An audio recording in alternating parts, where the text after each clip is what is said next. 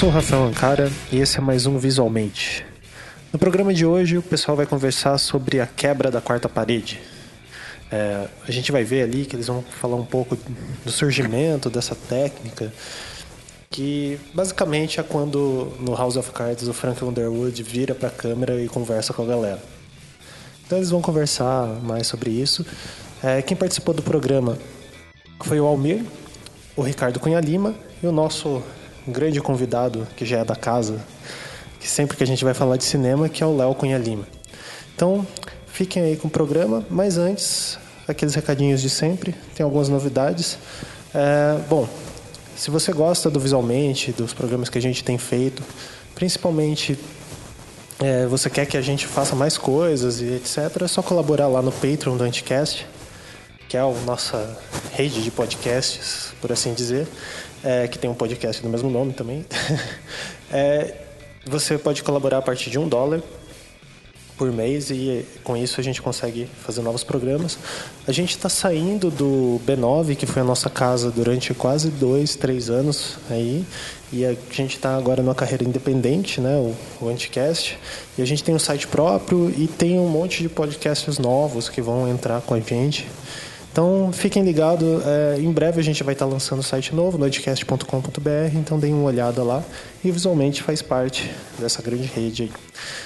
E outro recado, é, bom, para quem não sabe, eu e o Fabiano de Miranda, a gente tem um projeto de ensino de infografia chamado Pensar Infográfico, e nos últimos dois anos a gente viajou para vários pontos do Brasil dando esse curso, tem sido uma experiência bem legal.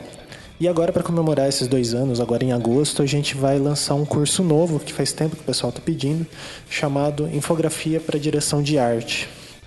É, a gente vai lançar ele aqui em Curitiba, porque ele tem uma dinâmica um pouco diferente. Ele vai ser em dois finais de semana, é, dois sábados, duas tardes de sábado, no dia 13 de agosto e no dia 20 de agosto. Então vai ser assim: o pessoal vai trazer uma ideia no primeiro dia do que quer fazer de infográfico e etc. A gente vai passando as teorias, mostrando os caminhos é, que as pessoas podem ir seguindo para fazer diversos tipos de infográfico e tal, e meio que orientando. A ideia é que no final, é, cada um, lá no dia 20, cada um saia com um infográfico bem bacana, pronto, e com essas teorias aplicadas é, bom, os pré-requisitos é para o pessoal que já trabalha com direção de arte, domina ali Illustrator, é, Photoshop, para conseguir fazer um trabalho bem bacana, que vai ser bem prático, né? Então, bem focado. E também a gente vai lançar a agenda dos outros cursos que vai ter nesse segundo semestre, então fica de olho. É, sobre o curso de direção de arte, é, de infografia para direção de arte, fique esperto que são só 12 vagas. Os cinco primeiros têm desconto, então corre ali, o link está ali na postagem. E é isso, certo? Então fiquem agora aí com o programa.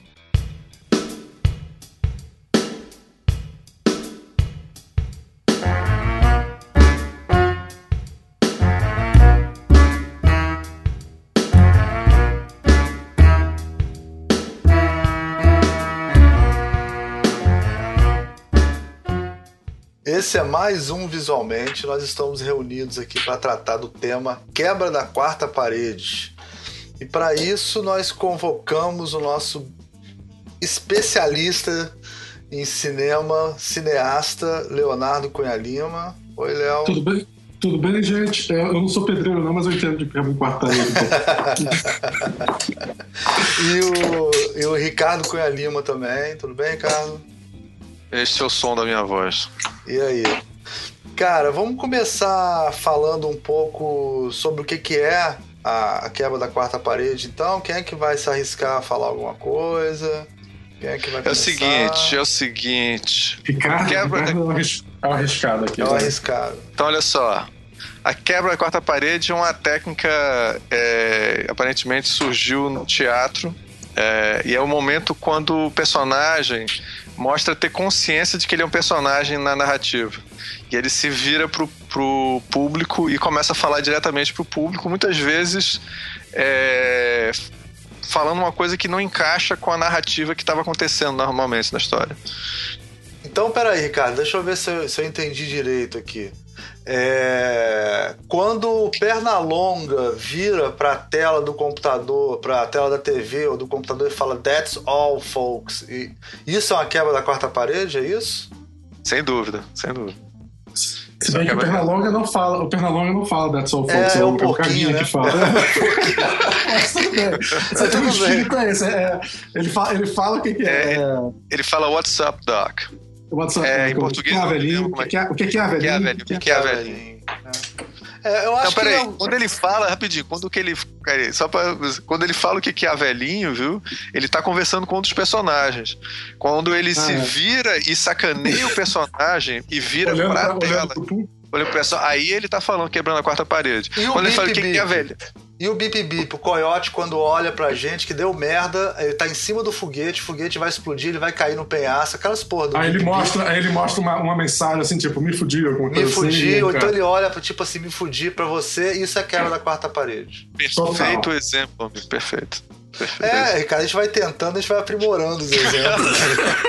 Quanto mais a gente vai tentando. Mas o que eu acho interessante é que eu fiz a minha pesquisa e que na realidade você pode comparar isso com um- uma, uma- quando você faz uma, uma, um interrogatório, tá entendendo? Certo. Então você tem um, um- um- acaba para a quarta parede seria tem as três paredes, né, do, do que essa ação está acontecendo e tem uma parede, a quarta parede que é uma parede visível que as pessoas, que o público está assistindo a história, e aí vira para essa quarta parede, que na realidade é uma parede visível, uma coisa que eu pesquisei e cheguei com essa conclusão. Cara, esse é o exemplo mais genial que eu já vi na minha vida. é muito nunca vi bom esse nada. exemplo, né? Bom esse exemplo. Então, peraí, deixa eu ver se eu entendi. Então tem o teatro, tem quatro paredes, então aquele lugar onde o público tá como se fosse o interrogador que fica atrás daquele vidro espelhado, né? E o, e o artista não vê o interrogador. Ele aí tá naquele Exatamente. mundo, mas o interrogador vê ele. Quando, aí é como se eu tirasse isso o filme lá, a película, e aí um vê o outro e eles interagem. Muito bom, muito bom. Almir, que exemplo perfeito. Obrigado. Você conseguiu pegar o que eu quis dizer. No ar. Isso, isso- isso é- isso é uma piada entre nós que o Almir tinha conversado antes do programa e deu esse exemplo, eu achei genial e roubei. É ótimo. Como diria, o, como diria o Picasso, né? O verdadeiro artista ele rouba, ele não copia, né? Exatamente, eu como artista tenho que roubar. Exatamente.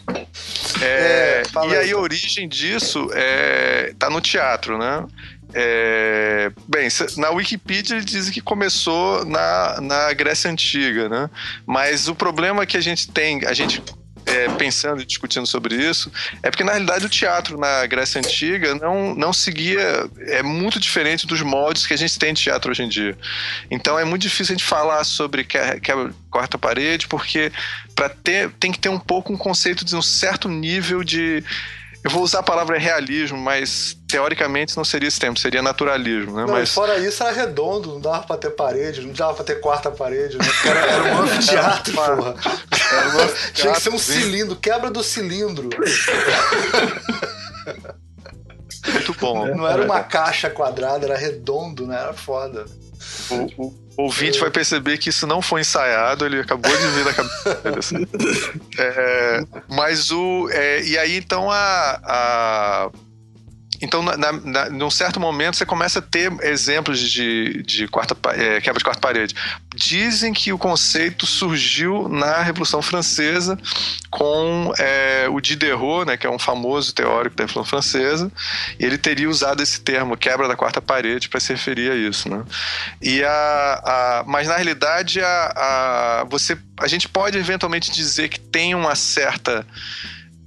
Pra gente hoje em dia, ver, por exemplo, a peça do Shakespeare parece quebra de quarta parede. Quando ele. Quando o. Por exemplo, você pega uma peça como é, o Otelo, né? Que tem um personagem que está sempre tramando para para criar problemas pro Otelo, que é o, o Iago, né? Que é aparentemente o melhor amigo dele.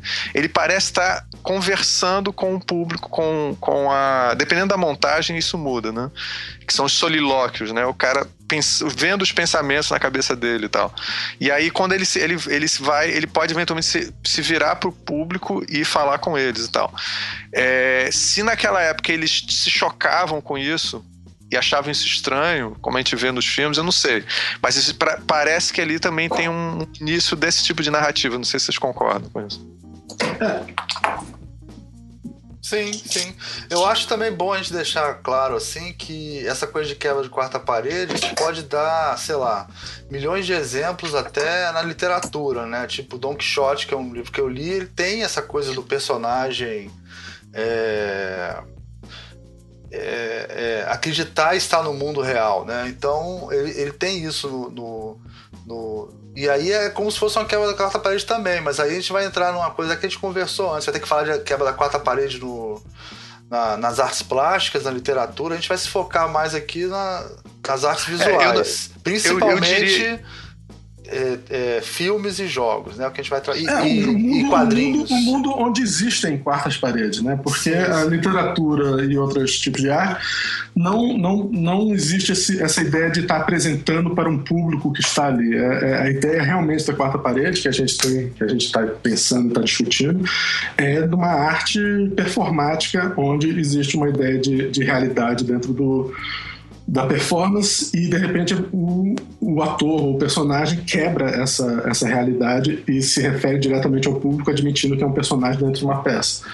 É essa a que a gente está pensando, discutindo. É, é o, o, a razão principal que a gente está fazendo esse programa é porque também está é, tá fazendo 30 anos do Curtindo a Vida Doidado, né? O é, Ferris Bueller's Day Off, que é um filme. Clássico dos anos 80, um dos grandes filmes dos anos 80. Jovem. Exatamente. É... E ele é um filme que virou quase um dos paradigmas, assim. Né? Ih, fudeu, usei paradigma. Porra, Ricardo, caralho, que merda, não pode, cara. Deixa eu ligar pro Ricardo não, Arthur aqui. Não, não é paradigma, não é. tá. Arruma outra palavra. Mas ele é, uma das, ele é uma das grandes referências de quebra de quarta parede contemporâneos, né? Porque até recentemente o, o Deadpool é, ele usou e fez referência, inclusive, diretamente ao, ao Curtindo Vida Doidado, né? O, de uma certa maneira, o Deadpool é um tipo de Ferris Bueller do, do mundo dos super-heróis, né? E, então, assim, fala. Se tornou, de certa forma, né? Quer dizer, Se tornou, é. E então, é, é, curiosamente, na história em quadrinho ele faz quebra de quebra, é, quebra de quarta parede. É, mas deixa eu é falar uma, uma coisa só sobre isso rapidamente. É muito importante essa coisa do Deadpool, porque o Deadpool, a quebra de quarta parede é um super poder do Deadpool.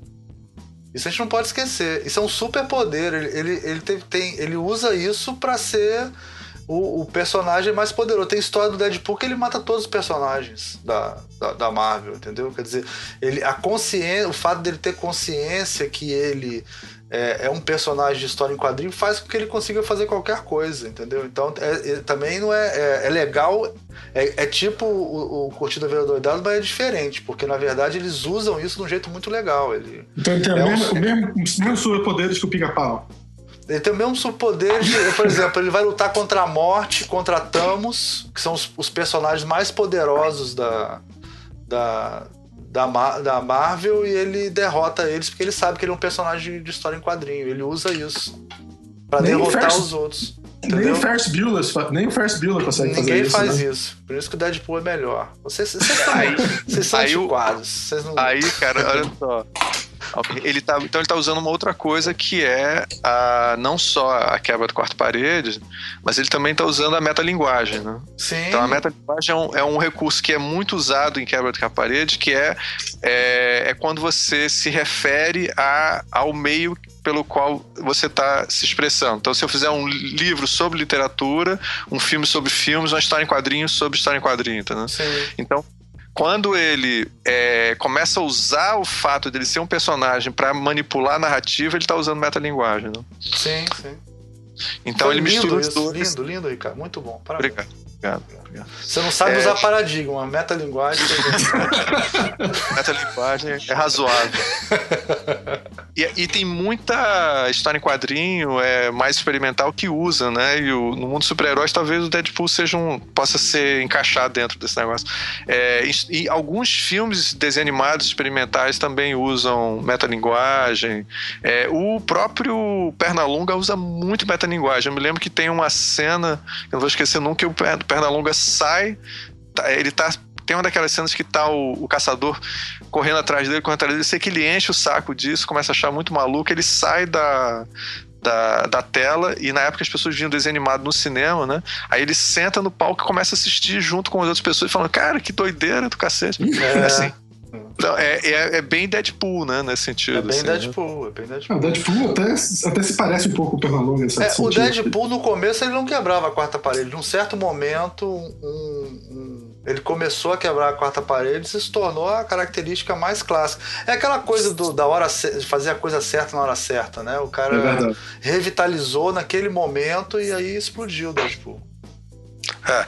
Então eu acho que eu acho o Deadpool uma mistura do Pernalonga, acho que o Léo colocou muito bem, do Pernalonga e do Ferris Bueller, né?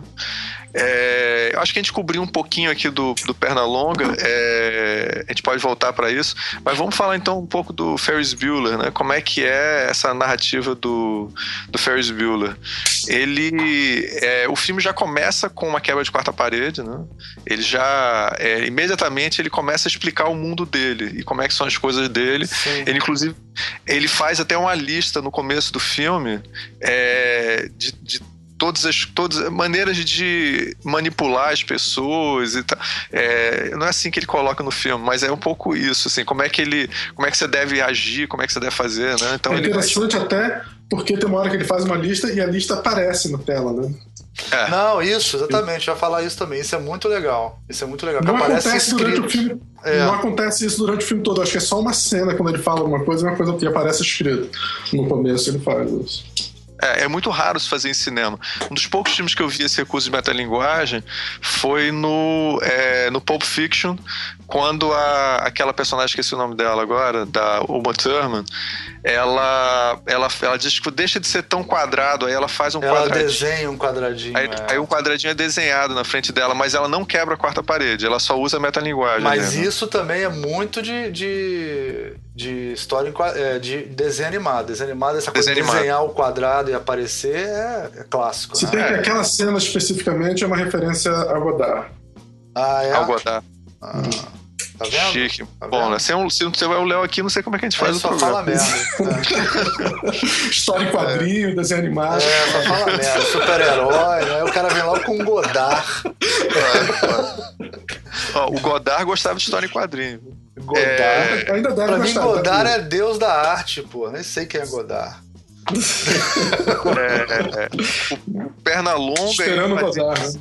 É. O Pernalonga ele fazia uma. Ele desenhava no chão um quadrado. Ele podia desenhar um, um, círculo no chão e aquilo virar um buraco, tá vendo? Sim, é, isso por, é, isso que é sentido... por isso que por isso que o Deadpool é super poderoso. O Deadpool faz essas coisas. Né? Exatamente.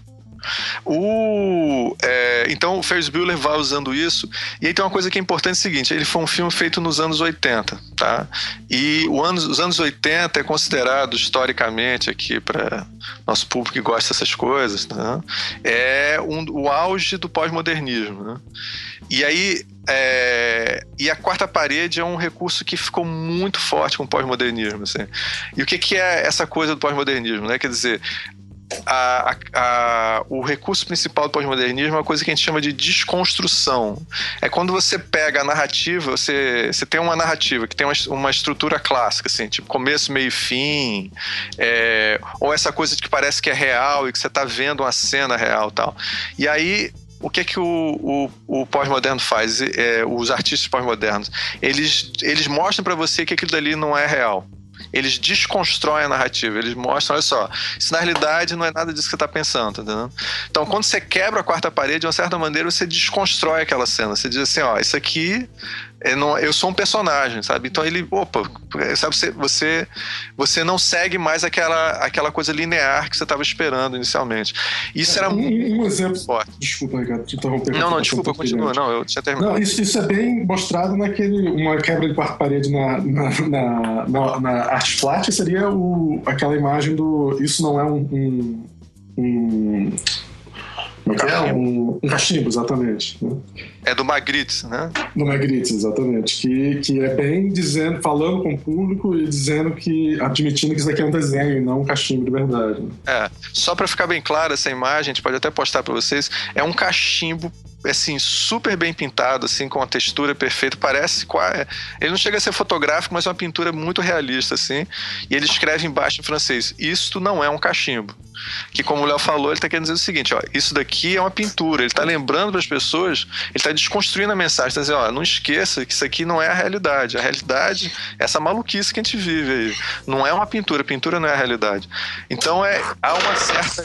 Ele não tem a quebra, quebra quarta parede, mas sem dúvida é uma. É, é um recurso de desconstrução. Né? É um primo, é um primo, vamos dizer, pós-moderno dessa ideia, né? Eu acho. É. Dessa tendência. É um pré-pós-moderno, pré vamos dizer assim, né? é, e aí você. É, o, Aí o que que acontece? O pessoal do pós-moderno, eles são muito cínicos, né? Então, você, quando você começa a desconstruir as coisas, você começa a dizer, ah, isso aqui, a realidade não é como você pensa e tal. Ele vai, de certa forma, estimulando um pouco um cinismo. Foi uma época muito cínica, né? Onde as pessoas gostavam quando o personagem principal era cínico, era... Por exemplo, o Indiana Jones é, tem uma cena super anos 80, assim, né? Que vem um, vem um personagem numa cena completamente clássica que aparece um cara com a espada girando para matar o Indiana Jones, e ele, ah, que saco, pega, puxa o revólver e mata ele. Né? É. Aquilo ali é uma cena classicamente cínica, bem pós-moderna, assim. Por que, que você espera? Que ele se envolva na cena, não que ele cague e mate o cara sem pensar, né? Ó, oh, Ricardo, é bom lembrar que o, o diretor que a gente está falando, do Ferris Bueller, né, do, do Curtindo a Vida Doidado, é o, o John Hughes, né, que foi, infelizmente já faleceu alguns anos atrás, poucos anos atrás, mas é o, talvez o Spielberg, né, do, dos filmes de adolescente dos anos 80, o, o grande diretor de filmes de adolescente dos anos 80. E ele escrevia seus filmes e dirigia todos os seus filmes. Né? E ele sempre fazia comédia, né? Mas um, um é. gênero do seu, do seu gênero.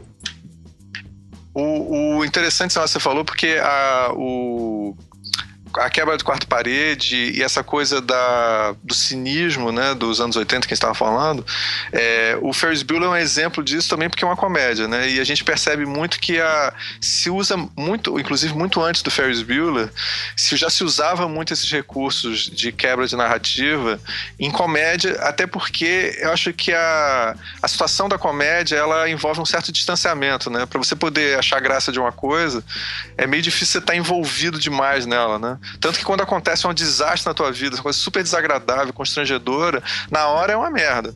Mas às vezes, uma semana depois, você, você precisa de um tempo para poder rir daquilo, né? Sim, então, sim. A, é, esse distanciamento, a comédia já é quase que naturalmente é, desconstrutora das coisas, né? Não sei se vocês concordam. Não, é. A reversão de expectativa é uma característica da comédia. Você, você conta uma história e no final é, é, totalmente ao contrário do que você esperava e você acha graça disso, né? Essa, é, é característico. Exatamente. Ah. Parece o surrealismo, é... o surrealismo, né, que de certa forma isso também é tem um ar meio surreal de realidade, não, não, não uma realidade real. Um, é, é, uma coisa aceita, né, mais facilmente na, na, narrativa de comédia, né? Você, desde que faça a pessoa rir, isso é aceita. Se você botar num drama, de repente dizer, você criar um, um momento de sair da realidade daquilo, as pessoas podem torcer, o público pode torcer o nariz com muito mais facilidade do que numa comédia. Na comédia as pessoas aceitam coisas é, irreais e inesperadas de uma forma diferente. Né? É verdade. Você, você, o que é curioso é o seguinte: a gente está falando muito da quebra da quarta parede como uma coisa é, é, irreverente e que, e que é um pouco às vezes até agressivo, assim, né? Porque você quebra a sua noção, desconstrói e tal.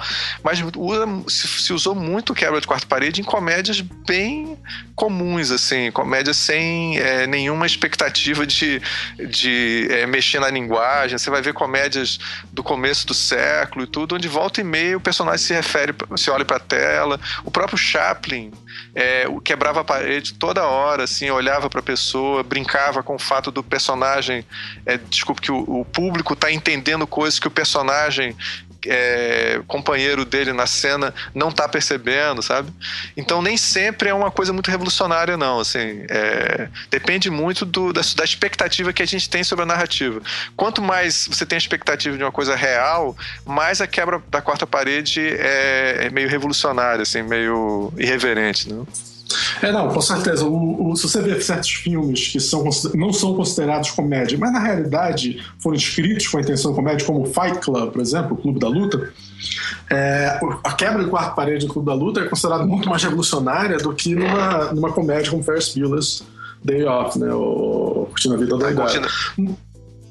É, Curtindo a Vida Doidado. Mas, mas se você assistir Clube da Luta com, com um pensamento mais claro do que, que é, é uma comédia negra o Clube da Luta. E ele, o, o Edward Norton, inclusive, atua como se fosse uma comédia, eu acho, extremamente.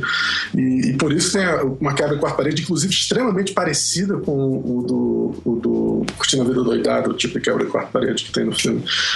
É, o que é interessante no Clube da Luta é que Uh, geralmente, quando a gente vê uma quebra de quarta parede no cinema, ela acontece, é, só tem um personagem que tem esse superpoder, né, que tem essa capacidade de se comunicar com o público e olhar diretamente para o público. Geralmente é um personagem, se tiver um narrador, talvez o narrador e aquele personagem possam fazer isso, mas geralmente é só aquele narrador, personagem narrador, que tem a capacidade de quebrar a quarta parede. No, no Clube da Luta, o Tyler Durden e o personagem do Edward Norton ambos olham para o público e conversam entre si, sabendo que tem uma quebra de quatro paredes, sabendo que são personagens no momento, certos momentos de narrativa no filme. É, é, o que é curioso, mas faz sentido quando você sabe que o Tyler Durden e o, e o personagem principal são mais, é, mais juntos do que se imagina para o final do filme. Mas, você tá tentando mas... evitar de fazer um spoiler. Exatamente. Muito fofo da sua parte, mas. mas não tem jeito, é... não, cara. A gente vai acabar tendo que fazer spoiler. Não, não precisa, não precisa, não. Você não acho que não precisa. A gente avisa no começo é... que vai ter spoiler. é... Então, é, é, é, são mais raras as situações onde você vê um filme onde o personagem, onde todos os personagens quebram quarto parede, onde todos os personagens viram pra câmera e falam. Eu me lembro que quando eu era garoto tinha uma série TV inglesa que quase todos os personagens tinham seus momentos de quebra de parede, olhavam para a câmera e falavam alguma coisa. E isso foi extremamente evolucionário. E desde então eu nunca mais encontrei um filme onde todos os personagens, ou, ou, uma obra desse tipo, que todos os personagens tinham seus momentos de quebra de parede. Geralmente é um personagem, pelo menos a pesquisa que eu fiz para esse negócio aqui, geralmente é um ou dois personagens quando tem uma narrativa. É, isso. É, Léo, então deixa eu pegar uma, tirar uma dúvida aqui. É, Hannibal, Silêncio dos Inocentes com Anthony Hopkins, né? É, tem aquele momento que ele olha para a câmera falando com a Alice, mas tem outros momentos que ele olha para a câmera como, eu não sei se você vai lembrar desse detalhe. Ele olha para a câmera sem falar nada, como se estivesse olhando para a plateia, né? É, só uma Isso. coisa, quem é essa Alice? Ah, Alice, Alice? Eu falei Alice? Eu falei Alice. Você falou Alice. Alice, Alice Maravilhas, quebra do pacote não, parede. Não, é Alice, é a, é, é a investigadora, George Foster, eu acho. É, é Alice. É Clarice. Clarice. Clarice. Clarice. Desculpa, Clarice. Mas continua, continua. Foi mal. E aí ele olha, né? É... Aquilo é uma quebra de quarta parede? Eu acho que não, porque não, ele tá olhando para ela. Ele, o, que o, público, o que o diretor fez foi fazer a gente ficar no lugar dela. Sim. Mas ainda admite-se que é ela. Eu não, eu não acredito Entendi. que ele tá olhando pro público. Entendi. Eu tô é, lembrando bem da, da, cena, eu teria que assim, assistir, mas eu acredito não, não. que não. Não, não, não. Se você quer eu... ver uma situação, se você quer ver uma situação que é olhando pra gente, que é uma rápida quebra de quatro paredes, é no filme JFK, Pergunta que não quer calar, do Oliver Stone, que o filme todo não tem quebra de quarta parede, mas no finalzinho, quando o, o Kevin Costner termina o seu discurso no, no, no tribunal e ele diz: a gente tem esse dever de descobrir a verdade. Aí ele olha ele vai, vira e olha diretamente para a câmera Sim. Falando, tipo, nós temos que descobrir a verdade. E depois continua o filme. Esse momento de olhar para a câmera é quebra de quarto parede, porque ele está olhando para o público, dizendo que você tem a responsabilidade de saber a verdade. Sim, e, sim. Mas só aquele momento, a única, a única quebra de quarto parede no filme todo, é daquele personagem. É, legal. Que aliás é, é gente... considerado esquisito. É meio é. estranho, é um pouco estranho, né? Parece um pouco. Parece que ele deixou de ser um personagem para fazer uma, uma, afirmação política, sabe? Tem é, gente que não, não gosta muito disso. Eu mesmo não gosto muito dessa quebra de quarta parede. Porque a, quarta, a, a quebra de quarta parede ela pode também ser usada como recurso, tipo assim, olha só, agora eu vou falar uma coisa séria para vocês. Pode ficar chato isso, entendeu? Nem sempre é, é legal, não. É, tem que ser bem feito a quebra de quarta parede. Dá trabalho, não é tão simples fazer, não, concordo com isso. Até porque tem uma série do Curtindo a Vida Doidada que é uma bosta, né? E ela, ela tem essa coisa de quebrar a parede mal quebrada direto, né? Tem uma série de TV. Ah, eu não é. Sério? Tem, não sabia. Sério. E só mais uma curiosidade, é, aqui no Brasil é Curtindo a Vida Doidada, né? Você sabe qual é o título em Portugal? Não, não, não. O rei dos gazeteiros. Muito bom. Foda. Muito bom. né? Sinceramente, sinceramente, não é pior do que curtindo a vida doidada. Não? Curtindo é legal. pô. Cara, é, realmente, Eu gosto cara, Curtindo a Curtindo a Vida Doidado é um, é um título. É que a gente, a gente ama o filme, então a gente, Não, não, é bom. a gente perdoa Você- tudo, acostuma, cara, mas Não. é muito ruim, cara. É, Mas todo brasileiro que ouve Ferris Bueller's é um nome muito estranho, Ferris Bueller. É. Então, também não soa bem pro ouvido. Não, não- é um nome Engraçado. cool. assim, Pô, um cara legal chamado Ferris Bueller? Não é um nome É. legal. É. É, em inglês ele é um nome escroto, né? Ferris Bueller é, um nome estranho, né? Agora vem cá, a única coisa que faz esse filme ser tão importante é a quebra de quarta parede ou ele tem outras coisas que, que, que são importantes, assim? Tem- porque tem cenas antológicas, aquela cena do Twist and Shout, né? É antológica, né? A, É, cena, mas a assim, cena é muito boa. Nessa, mas eu acho o seguinte, uma coisa que ele faz muito bem na quebra da quarta parede, porque eu acho que o, o Johnny, o, é, o, o, o John Hughes, né? É, ele é um cara que ele não faz, ele faz, cara, ele é um gênio. Assim, eu acho ele, os primeiros filmes dele, como esse daí, são fantásticos. Assim. É, eu, cara, eu acho que ele, ele, ele consegue ajuda você a entrar é, no pensamento do personagem, sabe? Você, ele de uma certa maneira, quando ele faz a quebra da quarta parede, ele não faz isso de uma forma superficial. Ele faz você entender melhor a psicologia do personagem. né? O personagem fica mais profundo, mais interessante. Você se identifica mais com ele, tá entendendo? É quase como se você estivesse lendo a mente do personagem naquele momento. Então eu, eu acho que nesse sentido o a, a quebra da quarta parede, é, quarta parede por si só e ser engraçado não é o que faz o Ferris Bueller ser interessante. Tanto que eu acho que ele é mais interessante nesse aspecto do que o próprio é, Deadpool, que é mais assim. Ele é mais pra ser engraçado só mesmo, tá? Eu acho. Ah, porque você é velho, cara, é assim mesmo. Eu acho, eu acho que você. Mas olha só, que- mas ele, mas ele é um grande mentiroso, né? O Ferris Bueller. Ele mente direto, ele engana todo mundo e tal. Ele, ele tem essa coisa do Deadpool, de usar esse. É como se ele soubesse coisas que as pessoas não sabem também, não sei. Tem uma coisa. e Ele É. manipula as pessoas, ele mente para as pessoas, né? Ele. ele é, é. É, a gente, vai, a gente vai aprofundar mais essa questão dele, você vai ver. A gente vai chegar lá nas umas teorias aí sobre isso. sei, sei. É, é, que, sobre só, Mas você você acha perguntou. que eu- Você, Você falou que eu não fui sobre o Deadpool. Não, não, obviamente, não é justo o Deadpool, acho que ele é, ele é melhor do que você tá falando só pra ser engraçado, mas eu não, tô, eu não vou querer entrar na questão do Deadpool. É, o, o- com relação ao filme, o Almir tava perguntando a importância do filme. Ele é um ícone dos anos 80. É, dentro disso, você tem, obviamente, a- a- o fato das pessoas terem envolvimento com o filme muito grande, né? E, e pessoal, porque eles eram jovens quando viram o filme, então isso em si já torna ele um filme importante pela época que ele fez e, e- e influência que ele teve. É, pop, né? Influência popular que ele teve e tem. Ah, mas ele o, o diretor, ele é um diretor que entendia os jovens, né? Ele, ele fazia filmes sobre os jovens com o entendimento dos jovens, que os jovens se- se reconheciam no filme de uma forma muito, muito especial. Ele conseguia fazer personagens é, sensíveis, mais divertidos, é, entrar na essência do jovem dos anos 80 de uma forma com poucos escritores e diretores da sua época Se- conseguiram. seria o clássico filme de sessão da tarde nesse sentido? No, Eu no bom é. sentido. No bom no sentido. melhor sentido No melhor possível, sentido. né? Não, porque o filme de sessão da tarde ele tem que ser tão bom que você aguente ver ele 20 vezes, né? Porque na nossa época a gente não tinha, quer dizer, não tinha tanto vídeo cassete, né? É diferente. Então você, o filme é, Garota de Rosa Choque, Namorada de Aluguel, é, é, Curtindo a Vida Doidada eram filmes que passavam na sessão da tarde, sei lá, cara, por ano, umas Não, cinco e tem o vezes cada um. dele, e tem também o filme dele, talvez seja. Talvez até. Os dois melhores filmes dele é o, é o Curtindo a Vida Doidado e o outro é. Ai, qual é o nome? Daqueles que os caras ficam na. Numa sala, numa sala em detenção. Putz, é maravilhoso esse. Esse é, É, é ah, tipo o Clube tu- dos Cinco. Clube dos Cinco, né? Clube dos Cinco. Pronto, esses dois filmes são as obras-primas dele. É. Entendendo? Então, é Clube dos Cinco e, e né, são dois cult movies, né? É, quase perfeitos para sua geração. E pelo... Então, eu acho que o, o, o Clube dos Cinco não tem tanto quebra de quarta parede. Porque eu não vi esse filme, eu não vi esse filme no cinema, eu vi esse filme na sessão da tarde. Ah, nenhum desses filmes eu vi no cinema. É, a gente não viu no cinema, a gente viu na sessão da tarde. esses filmes.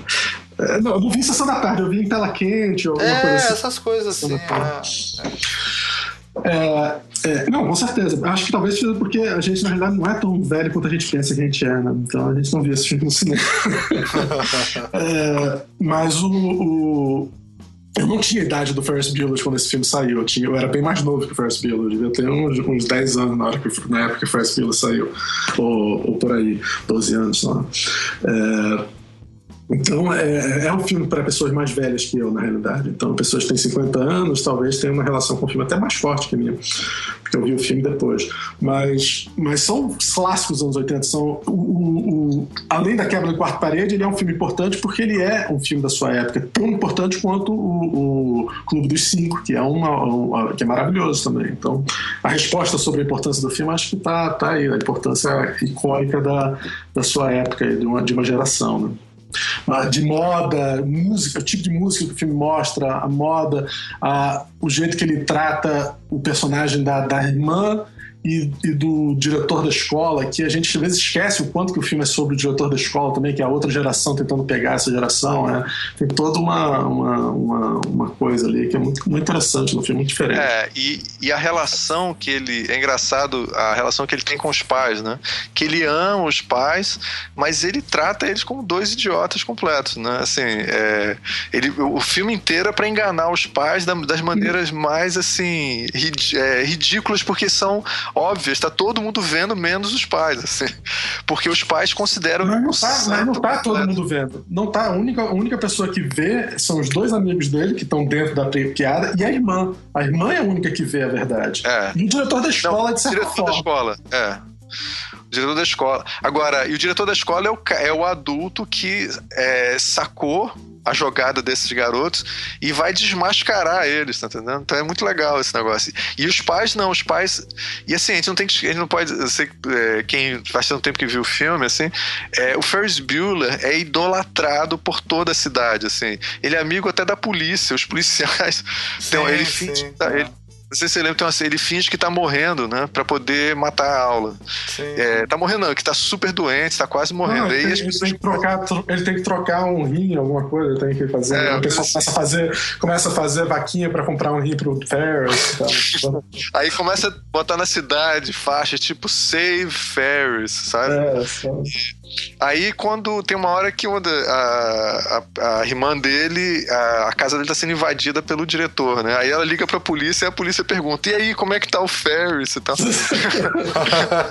a polícia é, tá querendo. Então, todo mundo. Ninguém sabe quem é o Ferris. O Ferris, na realidade, é esse personagem que, que de uma certa maneira, só a gente, que ele tá. Que, ah, os amigos dele e a gente é que É. tem. É, A galera, verdadeiro Só a Ferris. galera que saca. E tem uma coisa também de ser. é, aparecer Chicago muito, né? Tipo, é, uma- é- é meio bairrista, assim, né? Passa muita coisa em Chicago e tal. E a, a É cidade de interessante também. Chicago gosta do filme também, né? É, deve ser. Não, e tem uma coisa com, com a relação do, que o Ferris tem com a arte também, né? Porque tem uma, no começo do filme ele tá pintando uma, uma. No computador dele ele tá pintando uma obra de arte com uma mulher pelada. Depois eles vão para uma, uma galeria de arte. Sim, Quer dizer, é, é interessante essa. Ele é um Uma cena, cultural, assim. é, tem uma cena que ficou icônica, né? Do, do amigo dele, que é o nerd super complexado com os pais e tal. E aí ele fica tentando entender uma pintura do Jackson Pollock, que é um monte de pintura, de, de tinta na tela, assim, Não né? é Jackson Pollock, não. Ah, não. É, ah, não, não é o Jackson Pollock. É uma pintura, É uma pintura impressionista do. Marato, não, Marato, não, é, uma, é, uma- Não, é impressionista, é impressionista, com vários, vários dots, com uma criança. É, e é, ele o, se identificar é, com uma, a criança. É uma pintura de pontilismo, é, e aí ele vai olhando pra pintura e até entrar na própria tecido mesmo da pintura, assim, né? É. É, bem legal essa cena famosa. Assim. Agora, Agora, o, que, fala, que- fala. o que é curioso do filme, se você assistir ele, na realidade, é que mesmo ele sendo sobre jovens, jovens fazendo coisas, eh, vamos dizer, erradas, que é eh, gasear a aula, ou sei lá o que você quer chamar, é, ele não, não bebe, ele, é, ele tem uma namorada que ele não tenta trair. É, o filme é extremamente careta. Isso que eu quero dizer. A única coisa que ele faz que não é careta, ou que se você quer chamar isso não careta, é, é, é faltar a aula. Mas ele não usa drogas, ele não, não gosta de coisas, ele não tem, não tem nada contravenção de verdade, não é um punk, tá vendo? Ele é um cara extremamente careta. Aliás, como todos os filmes do, desse diretor são extremamente caretas. Eles eram filmes, mesmo que eles fossem sobre os jovens, eles eram filmes extremamente caretas sobre os jovens e entendiam os jovens. Ele era um nerd, né? E o filme, de certa forma, se você olhar bem, o Ferris Bueller é um nerd. Ele não é um jockey que joga e é popular porque ele é o melhor jogador de, de futebol americano na escola. Ele é um cara que é um nerd, né? Ele gosta de coisa, gosta de computador, gosta disso, gosta daquilo, e, e a única coisa não nerd que ele tem é a vontade de ter um carro no filme. Aí, e ele. Não, mas que ele não é não nerd é que ele é super popular e tem uma namorada muito bonita, né? Essas são duas características que não é, encaixam com. É, exatamente. É, é, é, quase uma fantasia do diretor o filme, né? Nesse sentido. não, é, tem muita, não é muito realista com relação a como é que ele se tornou tão popular e como é que ele conseguiu aquela menina. O filme, o filme botou uma realidade onde um cara como aquele seria mais interessante do que os jogos. Agora deixa eu botar um paralelo aqui rapidinho, né? É, vocês falaram assim antes que ele sabia, né? Ele sabia do que estava acontecendo mais ou menos. A galera dele, os amigos, quem está próximo dele, sabia mais ou menos. E a gente está sabendo também. É como se a gente fizesse parte da patota, né? A gente está entrando no, no grupo dos que sabem e tal. E aí a gente tem hoje em dia o House of Cards com Underwood, que, que o Frank Underwood também usa esse recurso da quebra da quarta parede, né? E aí vocês falando, eu comecei a lembrar dessa, dessa questão, né? Porque. É, é, quando você vê o House of Cards, que por sinal o, o último episódio teve a melhor cena de, de quebra de quarta parede que eu vi ever, sabe?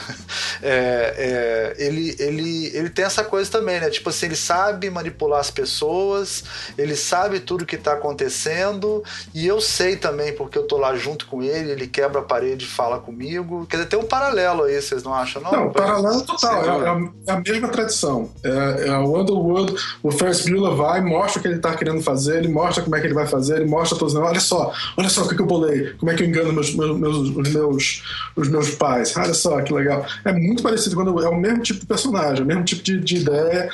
É, só que o Underwood é teoricamente mal e o, e o, e o outro é teoricamente gente boa, tá Mas é a mesma É só uma coisa. Só falar sobre isso que você falou, Léo, que eu acho interessante, que é o seguinte. É, ele, então, esse filme é a representação do, dessa linguagem pós-moderna, né? Mas ele não encaixa, então, com, vamos dizer assim, com uma ideologia pós-moderna, que é uma ideologia de desmascarar realmente a sociedade. Porque, em última instância, se você mostra como é, vamos dizer assim, ponto de vista político, tá? É, você, a gente está vivendo o dia a dia sendo manipulado pelas, pelo, pelos filmes para consumir é, no sistema capitalista, etc e tal. Então, se eu mostro para você se eu desconstruo a realidade para você entender como são os meca mecanismos de manipulação, é, eu estaria mais bem preparado para poder me posicionar melhor politicamente em relação à sociedade. Esse é uma das mensagens da, da pós-modernidade, quer dizer, que é exatamente do... você mas não, não Exatamente, isso que é interessante. Inclusive, tem uma cena no filme em quando ele vai. Ele na realidade, não, é pra você consumir, ser feliz e foda-se. Exatamente, ele, ele não tem esse negócio. Ele, ele, ele é um capitalista muito feliz no lugar dele. Ele só é, ele só não é idiota que nem os outros e ele passa a perna em todo mundo. Mas o, o ele não tem nenhuma ideia de contravenção no sentido de mudar, de mudar a, a ordem da sociedade e fazer você perceber melhor as coisas. Não é muito assim, não. Talvez o, o fato dele fazer fazer o, amigo dele destruir o carro para ele poder sair da situação que ele tá com o pai, talvez seja um pouco isso, mas mesmo assim de uma forma extremamente careta. O, o, ele não é um punk, ele não é nem de forma alguma, nem, nem o tipo de música e o tipo de visual do filme traz ideias punks, eles são bem mais caretas. O, o Ferris Bueller tem um momento até que mostra que o Ferris Bueller é preconceituoso, né? Porque tem uma cena que ele vai ele chega com o carro do, do pai do, do amigo dele e deixa numa garagem. Aí chega o cara, ah, deixa que eu tomo conta do carro. Aí o cara fala, você fala, você fala inglês? Aí o cara, claro é. que fala inglês. Que, pai, que país você acha que eu tô falando? Aí o Ferris Bueller olha pra gente assim, pra gente rir. O cara tá fazendo uma, uma piada preconceituosa com o cara ali. Ah, É, mas o, totalmente. o- o- tudo bem, concordo. Mega preconceituosa, mas nessa época tinha Mussum, pô. Tinha uns trapalhões na década de 80. Sim. que era Não, Mas negão que tomava tô- A coisa mais normal do mundo, né? assim, Não né, estou cara? negando isso, mas É. o Trapalhões também isso. não é um exemplo, não é exatamente um exemplo de contravenção, de, de mudar a sociedade de forma Sim, alguma. né? Não, é, exatamente. tipo Não, e, e é uma cena que é engraçado. Eu, quando era garoto e vi, vivendo no- na cultura do Mussum, é, é, e deixando claro, não é a cultura que a gente achava ótima, maravilhosa, não. Era a cultura que a gente é, Vivia. tava, vivia, era acostumado com as piores coisas do mundo. É Machismo e racismo era o dia a dia, né? E aí Exatamente. a gente não percebia direito essas coisas, né? Irmão, Quando eu vi irmão, agora- eu quero dar um testemunho aqui agora, irmão. Rapidinho, Peraí, você irmão, irmão, eu preciso Ah, dar um testemunho. Você falou, eu preciso dar um testemunho. Albi, Albi, Eu preciso rapidinho. dar um Deixa ele falar, irmão. Ricardo. Eu preciso dar um testemunho, irmão. Diga. Olha, irmão, é o seguinte, é, eu queria desde já pedir desculpa a todos os nossos ouvintes, toda vez que a gente for machista ou falar alguma besteira ou trocar alguma coisa, porque eu- a gente foi criado na época do Mussum, dos Trapalhões. então isso pra gente era muito natural, a gente fala até hoje. Eu tô aqui abrindo o coração pra vocês. Às vezes a gente vai falar coisas assim, mas não é que a gente seja machista, ou pelo menos a gente não é nenhum estuprador, entendeu? A gente só tá tentando é, É estranho- aprender. A gente tá É tentando estranho aprender. que o Almir seja tempos. logo a pessoa que vai falar isso, né? Eu que é eu queria dar esse testemunho. É o pior exemplo de Eu todos. queria, É o eu cara que queria vai dar um testemunho. representar todos nós. Assim. Não, eu só queria que vocês me entendam. Calma que eu tô quebrando a quarta parede aqui. Dá licença de eu quebrar uma quarta parede aqui. Entendeu? Eu- Então eu queria pedir desculpa. Agora que eu já quebrei minha quarta parede, fiz o meu, o meu, a minha, o meu testemunho. Pode continuar, Ricardo, por favor. Ah, muito Onde é que você obrigado. estava? Onde é que você estava? Onde você estava? Seguinte, cara, eu vi de novo agora e me, assim, é, para fazer esse programa e cara, é gritante essa cena que o Léo tá falando. Olha assim, que, que piada escrota é essa que o cara tá fazendo? Coisa mais, como é que isso, tá entendendo? O, o- é, é, vergonho, é meio vergonhoso mesmo, assim, é, é engraçado, é interessante pra gente ver como tá mudando as coisas, como a nossa percepção. Eu, eu, eu não sei se a gente já falou nesse programa, mas eu me lembro que o, o meu pai foi ver Guerra nas Estrelas é, e no final eles dão as medalhas pra todos os, os heróis, né? E não dão pro Chewbacca. Aí eu me lembro Sim. que papai. Ele, a gente nunca tinha falado sobre isso. Papai assistiu de novo comigo e virou assim: Ué, o Chewbacca não ganha medalha, o cachorro não ganha medalha. Ele falou assim. Cachorro não ganha. Cachorro não ganha medalha. Quer dizer, são coisas que não. A gente, a gente essas questões sociais realmente estão ficando muito mais evidentes agora, né? E, e acho que o Léo tá certo. O Ferris Bueller não é um, um filme que tá preocupado com nada disso. Ele tá preocupado em representar de uma maneira é, mais honesta, entre aspas, a, a realidade da- dos adolescentes. Não, Em- dos seus, né? Dos adolescentes- adolescentes brancos que nem ele, da classe média Sim, sim. alta, é, que nem ele. Então, tanto, tanto que ele olha para o público. Quem é o público? É o público dele, não é um público hispânico que vai, vai, vai entender o que, é que ele está pensando. Ele olha, ah, ah, você que me entende o que eu quero dizer, né? E o cara hispânico que, que, que tá no negócio é, tá é outro público, não é o público dele. Não é- ele não tá quebrando a parede para o público hispânico, ele tá quebrando a parede com o público branco, que nem ele, que tá assistindo a- o filme. É. Sim, A gente, a gente agora a gente está desconstruindo o Ferris Bueller. é, Tem uma coisa também interessante nesse filme que eu descobri na pesquisa foi que teve cenas cortadas, né? E aí tem uma cena cortada que é ele. Essa também é interessante porque é bem da época, cara. Ele aparece na entrevista de rádio falando que ele tinha sido o primeiro adolescente, que ele mente muito, né, gente? Vamos falar logo que ele mente Uhum. muito. O primeiro adolescente a viajar no ônibus espacial, Uhum. né? Ele fala isso, né? Pensei que era uma cena de estupro com um amigo dele, Não, estupro a namorada Mas dele foi, o, torre. mas foi. Mas em 86 foi o ano que caiu a, a Challenger. Ah, Aí eles cortaram a cena do, do filme. Quando aconteceu Hum. o desastre da Challenger. Porque era meio era considerado de mau gosto. Aí é interessante, porque é o seguinte: falar que a Challenger. É, citar o ônibus espacial, né? Depois do acidente é mau gosto, mas fazer a piada com o latino não é. É. Né? Interessante, né? Os tempos mudaram. Os tempos mudaram. Os tempos mudaram. E outra coisa, né? Quer dizer, é, mudaram, mas nem tanto, porque os ingleses estão querendo se, se separar da União Europeia, porque, porque o grande problema é a imigração. é que eles não Ah, com querem. certeza. Então, quer dizer, mudou, mas não mudou. Né? Ah, sim, com certeza. Mudou, mas não, Não, mudou. com certeza. E o Donald Trump tá aí. Donald Trump tá aí, exatamente. É.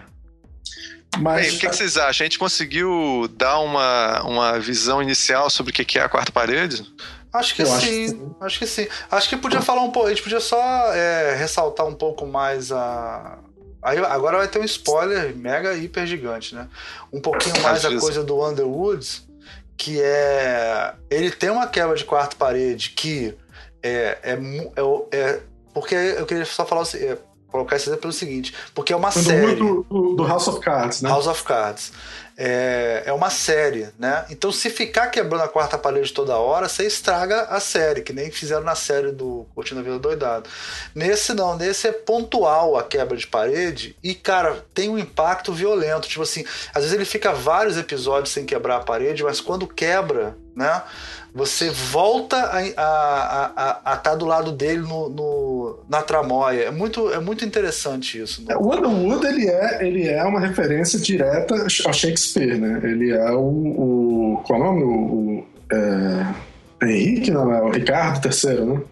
Acho que é Ricardo. Fala aí, Ricardo, você Do que é o Ricardo especialista. III do, do, Do Shakespeare.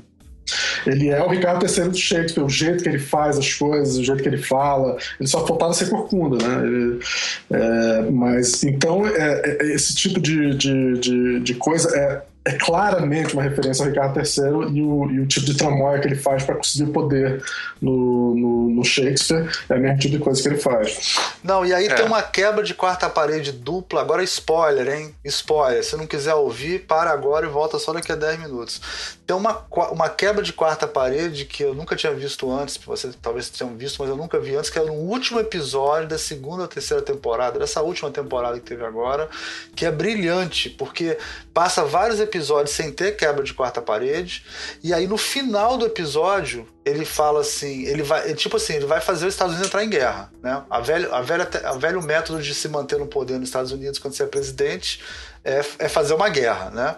E aí ele vai fazer uma guerra contra o terror, porque alguns adolescentes no, do interior lá se, se passaram pro lado islâmico e mataram crianças, né? E aí ele até, a, mulher dele até fala: nós podemos trabalhar com medo, nós trabalhamos melhor do que com medo do que com a esperança e tal. Que até tem a ver com o Brasil, né? Aí, no final, ele tá assim, tipo na, na, naquele lugar onde ficam os generais, né? Na sala de controle, né? Falando pros caras, tipo, dizendo que vai partir pra guerra e tal. E ele fala e para e começa a falar pro público, quebra a quarta parede, né?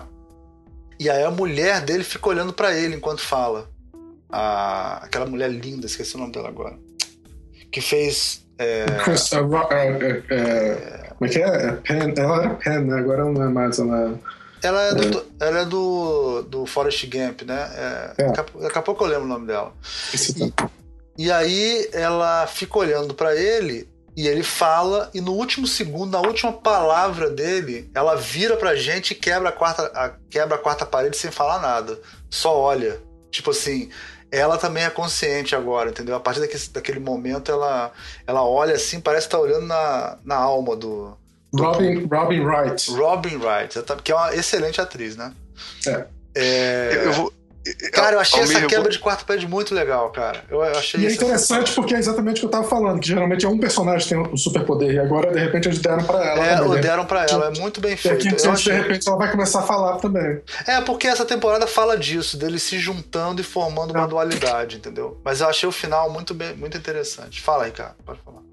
É, eu vou aproveitar isso porque eu acho que a gente está entrando agora num território que é o quando você usa a quarta parede para falar sobre o lado negro da alma da pessoa, sabe? Acho isso um tema que é, a, gente, a gente poderia começar a trabalhar com isso agora, né?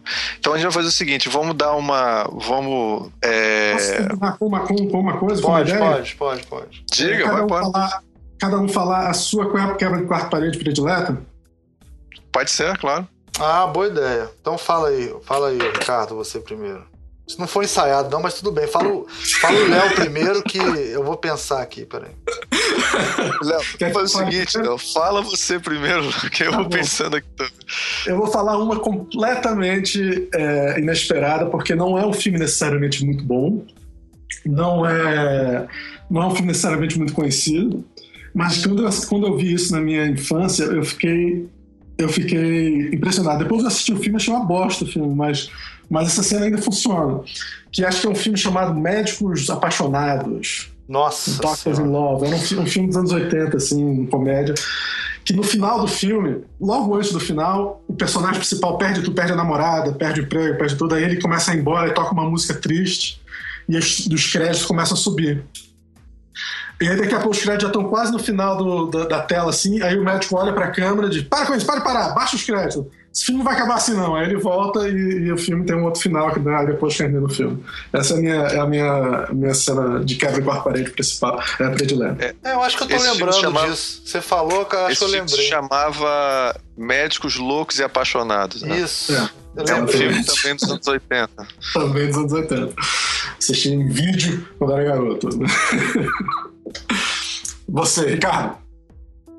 Cara, é, já que você tá lembrando de comédias toscas dos anos 80, é, eu gostava muito do é, Aperte Cinto, Piloto Sumiu, usava muito Quebra da Quarta Parede, uhum. e eu achava muito engraçado, assim, era, ele usava de forma muito inteligente, assim, tipo, e na época era uma coisa um pouco estranha, e ele usava bem nesse sabor assim mais irreverente mesmo, mais agressivo, onde o cara aparecia uma situação completamente absurda e aí o personagem olhava pra gente assim, porra é essa, tá entendendo? Sabe? E aí voltava pra, pra narrativa de novo. Então era. Eu gostava muito do Aperte Você não tem uma cena específica, não?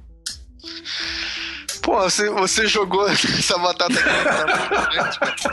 Foda, eu Quem fez pesquisa de Quando terminar esse programa, vai vir 20 cenas na minha cabeça. Ah, eu lembro, né? Aquela, aquela piada. Né? Agora Ah, tudo bem. É, é, uma outra comédia também que eu acho que é dos anos 70 era. Eu não vou lembrar o nome em português, é o Blazing Saddles. Que ah, é o. Banana, é Banzano Oeste. que é do Brooks. É, ele usava muito a quebra-quarta parede e no final do filme uh, o filme vai e ele mostra que na realidade o filme todo é filme de cowboy e na realidade é todo o set de, de, de, de filmagem. É. Mas uma cena do Mel Brooks que eu gosto muito, quebra a quarta parede, que eu gostava quando era garoto, é num filme chamado O Jovem Frankenstein. E aí a, tinha um personagem que era o Igor, que era o assistente do Frankenstein. E aí tem uma cena específica onde o, o o Igor, que era o Marty Feldman, que tinha um olho esbugalhado assim, é, é, ele Ai, cara, eu agora não vou me lembrar, eu não consigo reconstruir a cena na minha cabeça, desculpa. Mas ele, ele tá uma cena que ele, ele acho que ele tá tirando, ele, pessoas, ah, eu não vou conseguir reproduzir a cena, calma, cara. Ricardo, fica calma, gente. calma, desculpa, eu tô ficando nervoso. tá bom, tá bom, calma, calma. Eu não, eu não tô conseguindo olha lembrar do detalhe. Tá eu garanto pra vocês, vejam o filme, tem uma ótima cena. Eu acho que é mentira, eu acho eu, que esse filme não tem quebra de quatro paredes. Tenho quase certeza, eu vi esse filme filme. Presta e ele não tem quebra de quarta parede. Vai lá, é, eu, vou, eu, eu já falei uma, né? Do, essa do. Essa entrou para mim das melhores quebras de quarta parede. É a última cena da última temporada do House of Cards. Quem puder ver, ela é brilhante, assim, muito boa. Você pegar uma que você acabou de citar, você me passa Não, calma, calma, calma, calma. Eu posso terminar, Ricardo? Não adianta, você tá nervoso. Ricardo tá nervoso, deixa calma, ele, coitadinho. Eu, como não sou velho igual vocês, que daqui a pouco vocês vão começar a falar do grande roubo de trem, do bons companheiros e tal. Eu vou falar uma recente que é brilhante, que é a grande aposta, né? que, que na hora quebra a quarta parede e usa metalinguagem ao mesmo tempo, né? E aquelas cenas que cortam para explicar alguma coisa econômica muito complexa, né? Tem uma cena que aparece uma aquela loura linda. É, e ela começa a explicar um conceito super complexo de, de economia e tal, e quebrando a quarta parede. Para mim, das, da, dos últimos anos, esse é um exemplo de quebra de quarta parede que eu adorei. E o é, outro que eu adorei, que também é metalinguagem e quebra de quarta parede, são as cenas essas do Deadpool, que ele faz tic, tic, ah, e aí faz a cena igualzinho do final do Cortina Bem Doidada. Que é. Só uma pra... coisa praticamente igual. Eu, eu não gosto dessa cena. Essa, a cena final. Ô, Ricardo, do- você do- não lembra da sua cena, tipo- você atrapalha Você não o cena e negócio, quer cagar e cena na hora que eu vou outros, falar, você vem atrapalhar a minha cena, Não, por mas favor, a cena. Eu- você tá falando da cena final em que ele se. Calma, é, é- calma. é que nem o Depois você final fala- do. Olha só, a pergunta é cenas que a gente gosta, não é as cenas que a gente Eu não entendi. gosta, Ricardo. Tá bom, fala aí, fala aí. Depois, eu vou perguntar no final assim, e as cenas de quarta parede que a gente não gosta? Aí você fala do Deadpool, tá bom? tá bom. Vamos fazer assim. Fala. Então, a Exatamente. do final do Deadpool eu achei ótimo. Eu assisti no cinema, na pré-estreia, junto com um monte de adolescente. E foi engraçado pra caramba. Eu achei ótimo. E você, Ricardo, já que você não lembra de nenhuma que você gosta, você lembra de alguma que você detesta? Curiosamente, é a mesma cena que você gosta. É, é, eu acho, cara, pra mim, a- no, o final do Ferris Bueller, eu acho perfeito. Eu vi de novo, ele terminou o filme, sobe os créditos, ele aparece no final e diz assim: Ué, vocês ainda estão aí? Vão pra casa. Tá ele de. de é, usando quase um tipo de pijama, um roupão, assim, né? Porque vai dormir, sei lá. É, e aí o, o Deadpool faz isso. Eu entendo que pra nova geração de garotos e tal, isso deve ter um efeito muito grande, que eles não estão tão acostumados com o filme original. Mas pra mim não teve efeito nenhum. Me surpreende um homem de meia idade que nem o Almir se- ficando aí é, impressionado. Eu sou velho, mas eu não esqueço das coisas, entendeu? Eu tenho essa vantagem. Falou, Você esqueceu. Olha, Ricardo, Ricardo, eu vou ter que a- a- apoiar o Almir. É fantástico aquilo. Você gosta daquilo? Eu acho aquilo genial. Foi muito bom, cara. Foi muito bom. Você tá muito velho, Sério? cara. Tá muito velho. Você não gostou do filme, você não gosta do Deadpool, tudo bem, mas o. o, o Não, várias eu- do Deadpool. Aliás, Deadpool você podia fazer o programa todo só citando situações que o Deadpool faz esse tipo de coisa, e a maioria delas são geniais. Tem uma ou outra que pode não ser genial, mas a maioria é genial. O que eu gosto mais do Deadpool é quando ele faz citação a filmes antigos que o Ryan Reynolds fez. Eu Isso é muito bom. isso. Ele faz Isso é várias citações. É, é muito bom também a abertura do Deadpool, que aparece assim: um herói, um herói CG, né?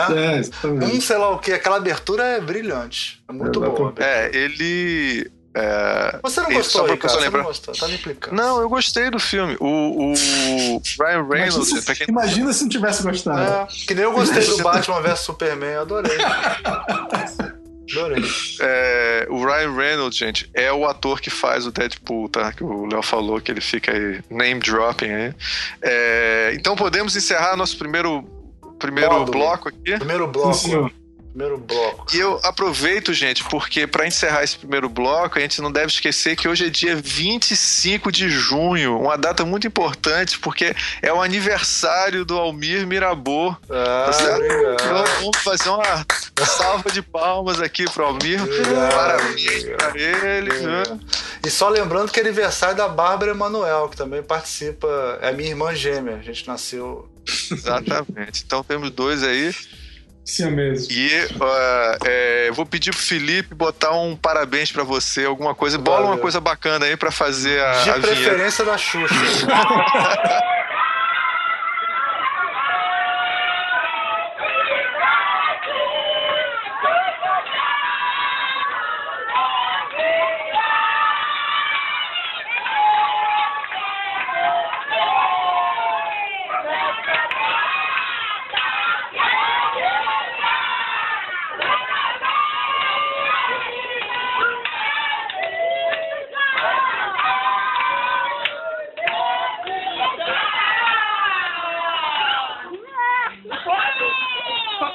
pessoal, agora a gente está começando aqui o segundo módulo, né? Então, como a gente explicou no começo, a ideia é ter sempre assim um, um- um- uma primeira parte a gente trata das coisas mais básicas, né? Mapeamento geral do tema, e na segunda parte a gente traz alguma teoria da conspiração para discutir mais profundamente, entendeu? Um lado mais. um lado, um lado B do, do tema, né? Então a gente pode aprofundar e fazer mais freestyle, né? É, então, Ricardo, o que, que a gente vai tratar agora nesse no lado B aqui? É, então, pra gente entrar agora no lado B, o vamos. O Léo, vou apresentar aqui uma. o Léo tem uma teoria é, interessante aqui sobre o Ferris Bueller. Vamos lá, fala do lado negro do Ferris Bueller, Léo. É, pois é, não sei se é o lado negro, mas. É porque é, essa conversa, na verdade, veio que eu comecei a conversar com o com, com meu irmão, com o Ricardo. É, Eu, eu, eu assisti vários filmes para poder me preparar para esse programa, né? e filmes que tinham usavam a quebra do quarto parede. E uma coisa, especialmente assistindo o Ferris Bueller, é, Day Off, o Curtindo a Vida Doidado, foi o, o fato de que o Ferris é meio psicopata, né? Um sociopata, um psicopata. Especialmente psicopata, que eu, eu, eu, eu tava vendo qual era a diferença entre os dois e o, o fato dele ter uma personalidade super cativante e, e, e todo mundo gostar dele por causa disso e, e ele planejar detalhadamente como é que ele engana as pessoas e manipula as pessoas, são personalidades extremamente é, psicopatas. É, como é que é? Antisocial Personality Disorder. Que você pode ser sociopata ou psicopata.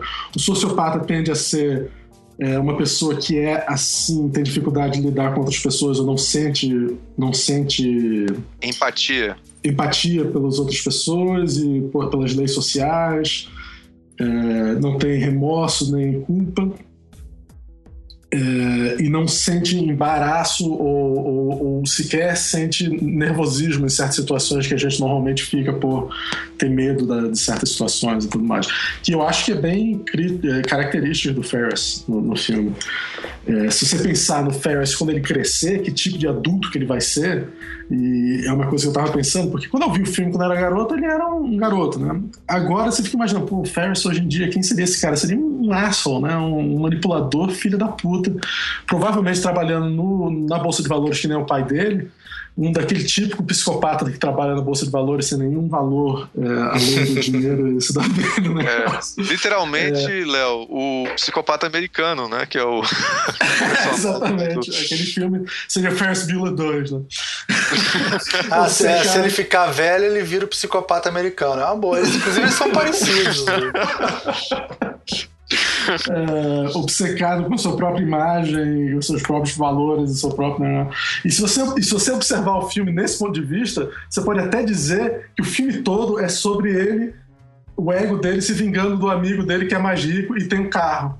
É todo o grande Porra, plano dele. Boa, é, boa. é verdade. Ele é, ele é um invejoso, psicopata invejoso. Dele, totalmente. Ele completamente fode o amigo dele no final do filme. E volta para casa, consegue chegar a tempo e se dá bem. Nada acontece com ele. e, é mas aí, aí, observando isso, é, o, o, eu percebi que praticamente todos os filmes que usam a quebra de quarta parede, o personagem é assim.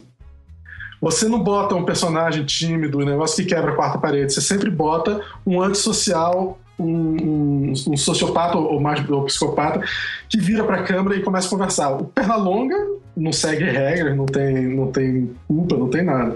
É, o irmão, o, o Groucho Marx, dos irmãos Marx, ele é também um outro cara completamente sem nenhuma moral. É, Tyler Durden e o, e o outro menino são Tyler são... Durden é o do Clube da Luta. Clube da Luta também, total é, sociopata. Ele é bem sociopata mesmo. É, é, bons vai. companheiros, o cara quando dá tiro na tela, imitando o trem, também é vilão, né? Não é. é, é mas o, o, trem, quando é só uma cena, você pode até discutir o fato do, do Kevin Costner no JFK, pergunta que não quer calar, quando ele vira pra câmera e fala pra você diretamente. Sim. É só uma cena, não é, não é bem o personagem que tá fazendo, é quase o diretor é. que tá fazendo Quando aquilo. faz parte do personagem, é uma, é uma esquizofrenia é tão grande que o cara é um psicopata normalmente, né? Uma coisa. É, isso que eu tava, é isso que eu tava observando. Foi a minha teoria, minha teoria de conspiração que eu desenvolvi ao, ao assistir os filmes pensando nesse programa. Interessante, interessante. O que, que, vocês acham dessa ideia? É, eu, eu acho especialmente interessante porque é, a gente, eu e o Léo, a gente gosta muito da, das peças do Shakespeare, só pra ser besta aqui no programa. É, não, besta e, não é babaca, babaca. Hoje a gente fala babaca. Quando babaca, você fala né? termo em inglês, ou, ou fala esqueci, é. como é que fala em português? Como é que é aquela palavra mesmo em português? Helmet? Helmet? Não, mas é, porque, é porque eu moro, é porque eu moro, eu moro na Nova Zelândia. Não, você tem desculpa, Léo. Você tem desculpa. Não, não, eu pensei que o você ia dizer, que, não dizer que mora na Nova Zelândia também é coisa de babaca. Fica dizendo que mora em outro país estou falando. Também, também, é. também. É, é, é. O, o, Ricardo que, o Ricardo é que não tem desculpa de ser besta. E é, é, você está interrompendo meu raciocínio. Desculpa. É, você... é o seguinte, cara. Então, assim, é, ver, por exemplo, acho que Shakespeare, né? Você assistir, por exemplo, o, o, maior sociopata de todos, que é o, o Underwood na, no House of Cards, né? Que todos nós aqui amamos essa série. É, eu me lembro quando a gente viu, começou a ver o primeiro capítulo e ele começou a fazer igualzinho o Ricardo III na, na peça. Só assim, cara, do cacete, não, não sabe? Porra, genial e muito ousado. É, porque hoje em dia a série já tem várias temporadas, né? A gente se acostumou com isso. Mas quando apareceu a primeira vez, foi uma coisa chocante, assim. E ele faz isso mostrando a maldade da coisa, sabe? Ele faz assim: olha só, esse cara aqui é um cara. Eu tô falando do caso do. do Underwood do Underwood, né? Ele vira assim: tá vendo esse político? Ele é um cara legal, uma pessoa boa, etc e tal, mas é um babaca completo, então eu vou fuder com ele. Né? Então, assim, ele faz isso, e é exatamente que o Iago e outros personagens, como o Iago no, hotel, é, no Otelo, né? E o Ricardo III no, no Ricardo III, é, eles viram pro pessoal e dizem assim: gente, assim, eu vou, a gente vai destruir esses caras. Né?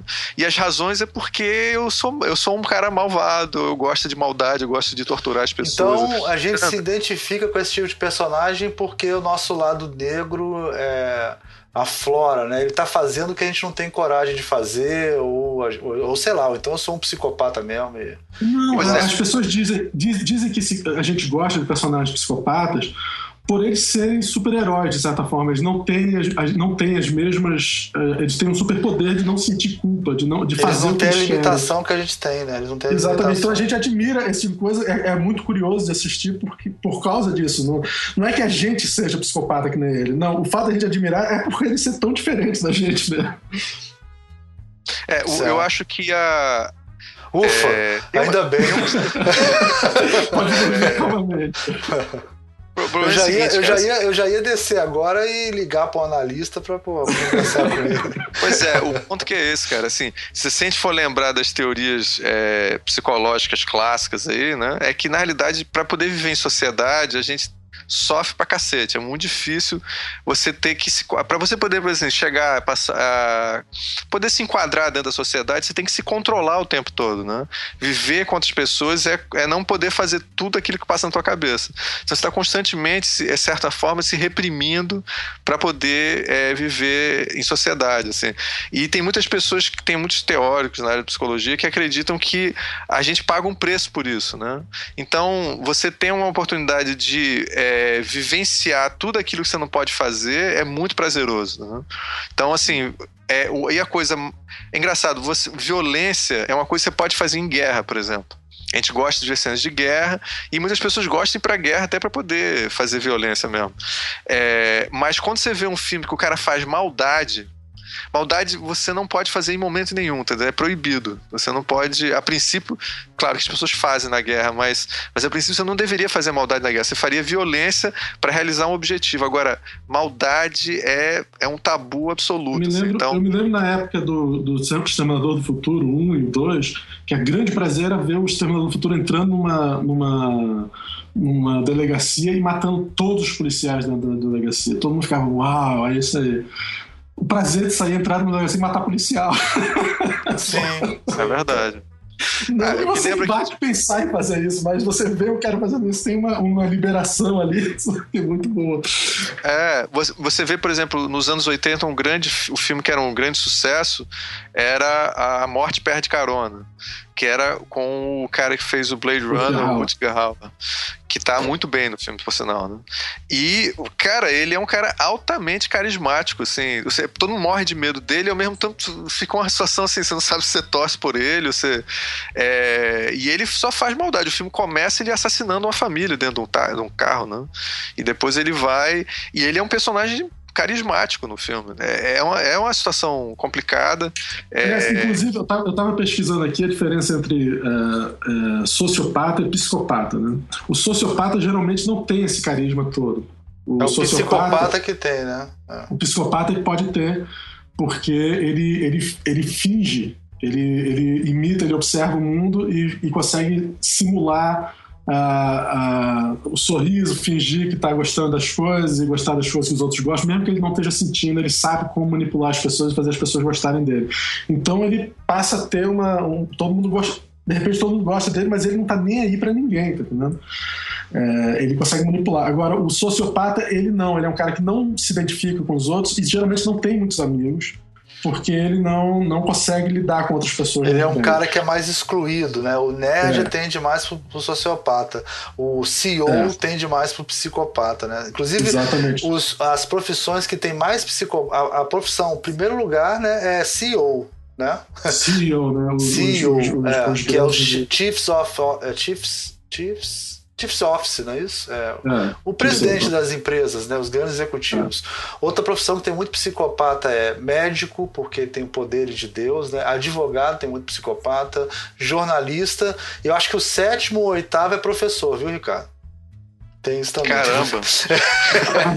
mas médico tem muito isso. Até o médico tem muito. De salvar a vida das pessoas, você fica um, um ego inflado absurdo. É, e também a coisa de você, você não pode ter empatia com o ser humano. Então, quer dizer, o paciente ele vira uma doença, né? Então ele deixa de ser um ser humano e vira uma doença. Pro cara não problema, ter que se envolver. Problema para ser resolvido, não uma isso. pessoa. E aí é, o, o psicopata tem essa facilidade, porque ele não cria empatia, né? Então ele ele, e geralmente ele... também o pessoal fala é que o, o, sociopata tende a ser uma pessoa que é, é, é sociopata por causa do, de alguma experiência na vida, o, o, lugar que ele mora fez ele ser sociopata, enquanto o psicopata geralmente é por causa, não, não é uma coisa que acontece. Ele nasce assim, né? Ele, ele nasce, é assim. Dizer, sem a capacidade de sentir, o, o cérebro funciona de forma diferente. Ele não, não, não sente remorso e culpa porque o cérebro não tem essa capacidade que uma nossa, uma pessoa normal. É, isso me lembra que o Iago, né, que esse cara que é o cara que trai o Otelo, né, e que de certa maneira está usando a quarta parede o tempo todo, né, explicando as maldades dele pro público. Tem uma frase que ele diz assim: "Eu não sou o que eu sou, que é exatamente isso que vocês estão falando, né? Ele é exatamente o cara que finge ser aquilo que ele não é. Ele é o psicopata por excelência, entendeu? E olha que você na, no Renascimento, ele foi feito praticamente no Renascimento. Sabe? Então, e é, Orson é... Welles escolheu um ator que parecia propositalmente gay para mostrar esse tipo de coisa, né? Mas, mas eu acho quase é muito preconceituoso escolher o Iago como um cara gay, né? No, no, no, filme que o, no filme que o Orson Welles fez, sem dúvida, acho que o, hoje em dia a gente escolheria. Eu acho o, o, o Kenneth Branagh fez um Iago né, numa versão mais recente, né? Bem, a versão do Otelo do, do, do, do, Orson Welles, o Orson Welles é, é pintado de preto para parecer negro. Então. É, daí você tira. daí, daí você tira o resto. É. O resto. O resto é pinto, né? Porque ah, Se bem que o Orson Welles é famoso por ter feito o Otelo é, negro no teatro de uma forma incrível, né? só com atores é. negros. Exatamente. Na época era, era comum você fazer um ator branco se pintar de negro. Não era nada, na época, muito incomum, não. Nem o Orson Welles é um cara especialmente racista, não. É, essas merdas teve na época do Mussum, é, é, dos Trapalhões, né? É, mas o, o que eu acho é, interessante é exatamente isso, né? Quer dizer, o Shakespeare já estava entrando nessa psicologia, né? E também atento a como as pessoas ficam, ficam horrorizadas e torcendo ao mesmo tempo, né? Porque, é, de uma certa maneira, e aí é o ponto que a gente está aqui polemizando, né? Nós temos esses sentimentos e a gente precisa lidar com eles. Porque você passa o dia inteiro negando um determinado sentimento, isso é um peso psíquico forte, assim. Essa, esse argumento eu acho que para mim faz muito sentido, né? É, a gente até... E, e geralmente os psicopatas é, são, são criminosos que muito meticulosos, né? Eles, o crime do, do, sociopata é um crime que ele fica nervoso na hora, agitado e, e, faz as coisas de forma volátil e tal. Então são crimes não bem planejados e, e espontâneos, geralmente. Enquanto que o do psicopata são crimes extremamente planejados e ele geralmente é muito frio na hora de agir. O que, o que eu acho que é interessante se observar como no teatro, como mostrar essa, esse mecanismo do doido, do, da pessoa meticulosa pensando. No, no, na, na, literatura você escreve né, o que o cara está pensando. No teatro, como você vai mostrar o que está dentro da cabeça dele? A quebra de, de, da quarta parede é uma ideia bem interessante para você mostrar o mecanismo da cabeça do, do personagem. Você está vendo os mecanismos funcionando dentro do Henrique. Do Henrique não, é o Ricardo. É, é, e aí a gente quando vê isso acontecendo no, no, Quando a gente vê isso acontecendo na série TV do. do Qual é o nome do piano? House of Cards. House of Cards é, tem o mesmo efeito que teve no Shakespeare. É, é, você está vendo o mecanismo do cara psicopata que planeja tudo detalhadamente, contando para você o que ele está planejando e olha o que eu vou fazer, e você acompanhando aquilo. É. O, a comparação que você já falou, mas para ficar mais explícito aqui, é o seguinte: o Ricardo III ele é um rei que, na vida real, o Ricardo III de verdade não era esse esse, esse filho da puta, não. É, mas na história ele ficou, ele ficou famoso como por ser corcunda e, e, e, por, e por ter sido super mau caráter e tal. O que, que ele faz? Ele finge ser um cara que tá ajudando todo mundo e vai aos poucos subindo no poder e matando todas as pessoas em volta dele.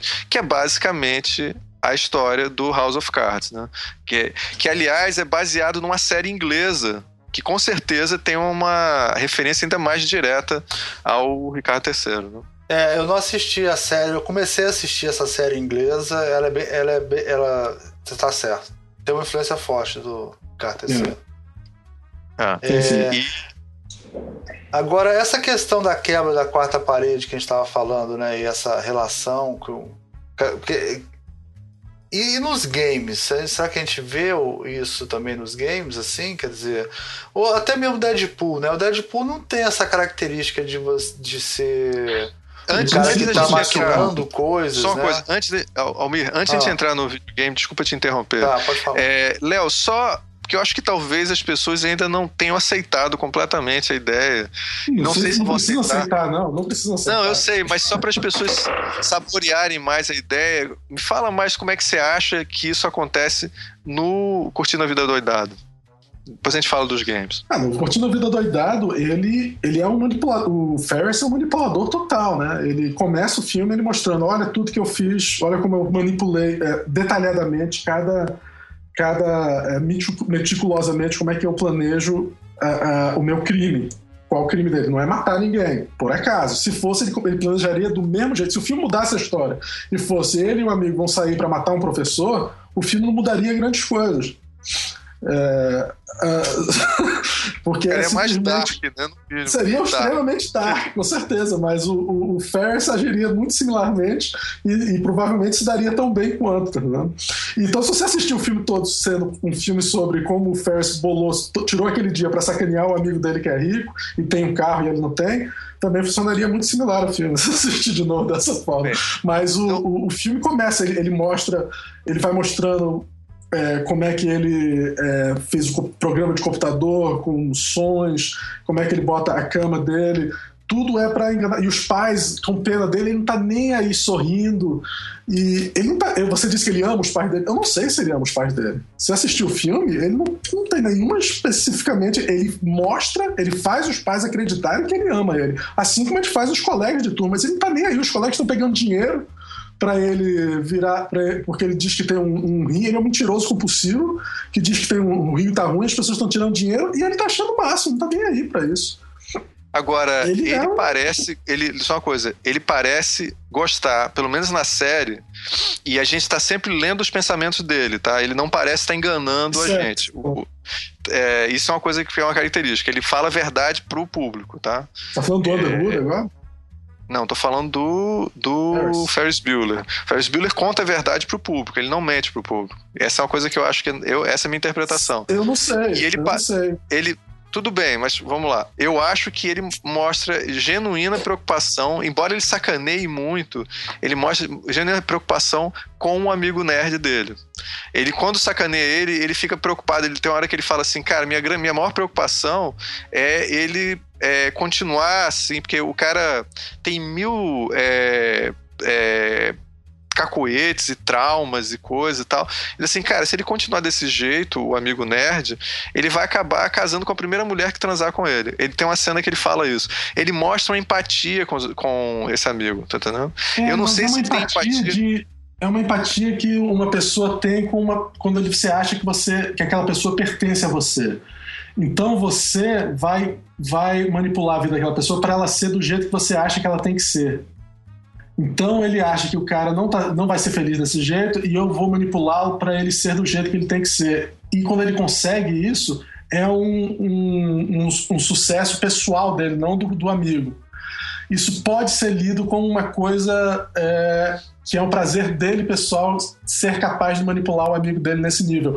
O fato do amigo dele se dar bem ou não é, é com isso é, é, não é necessariamente o motivo principal dele estar tá fazendo aquilo. Não estou dizendo, obviamente, o filme não é feito para você ver. O filme não é feito para você ver um filho da puta. Você está vendo para você rir e achar legal. O, não acredito que o diretor seja um, um psicopata. Mas ele pegou uma, um personagem que, se você analisar, você vai encontrar que ele tem mais do que algumas características de um psicopata. Só isso que eu estou dizendo.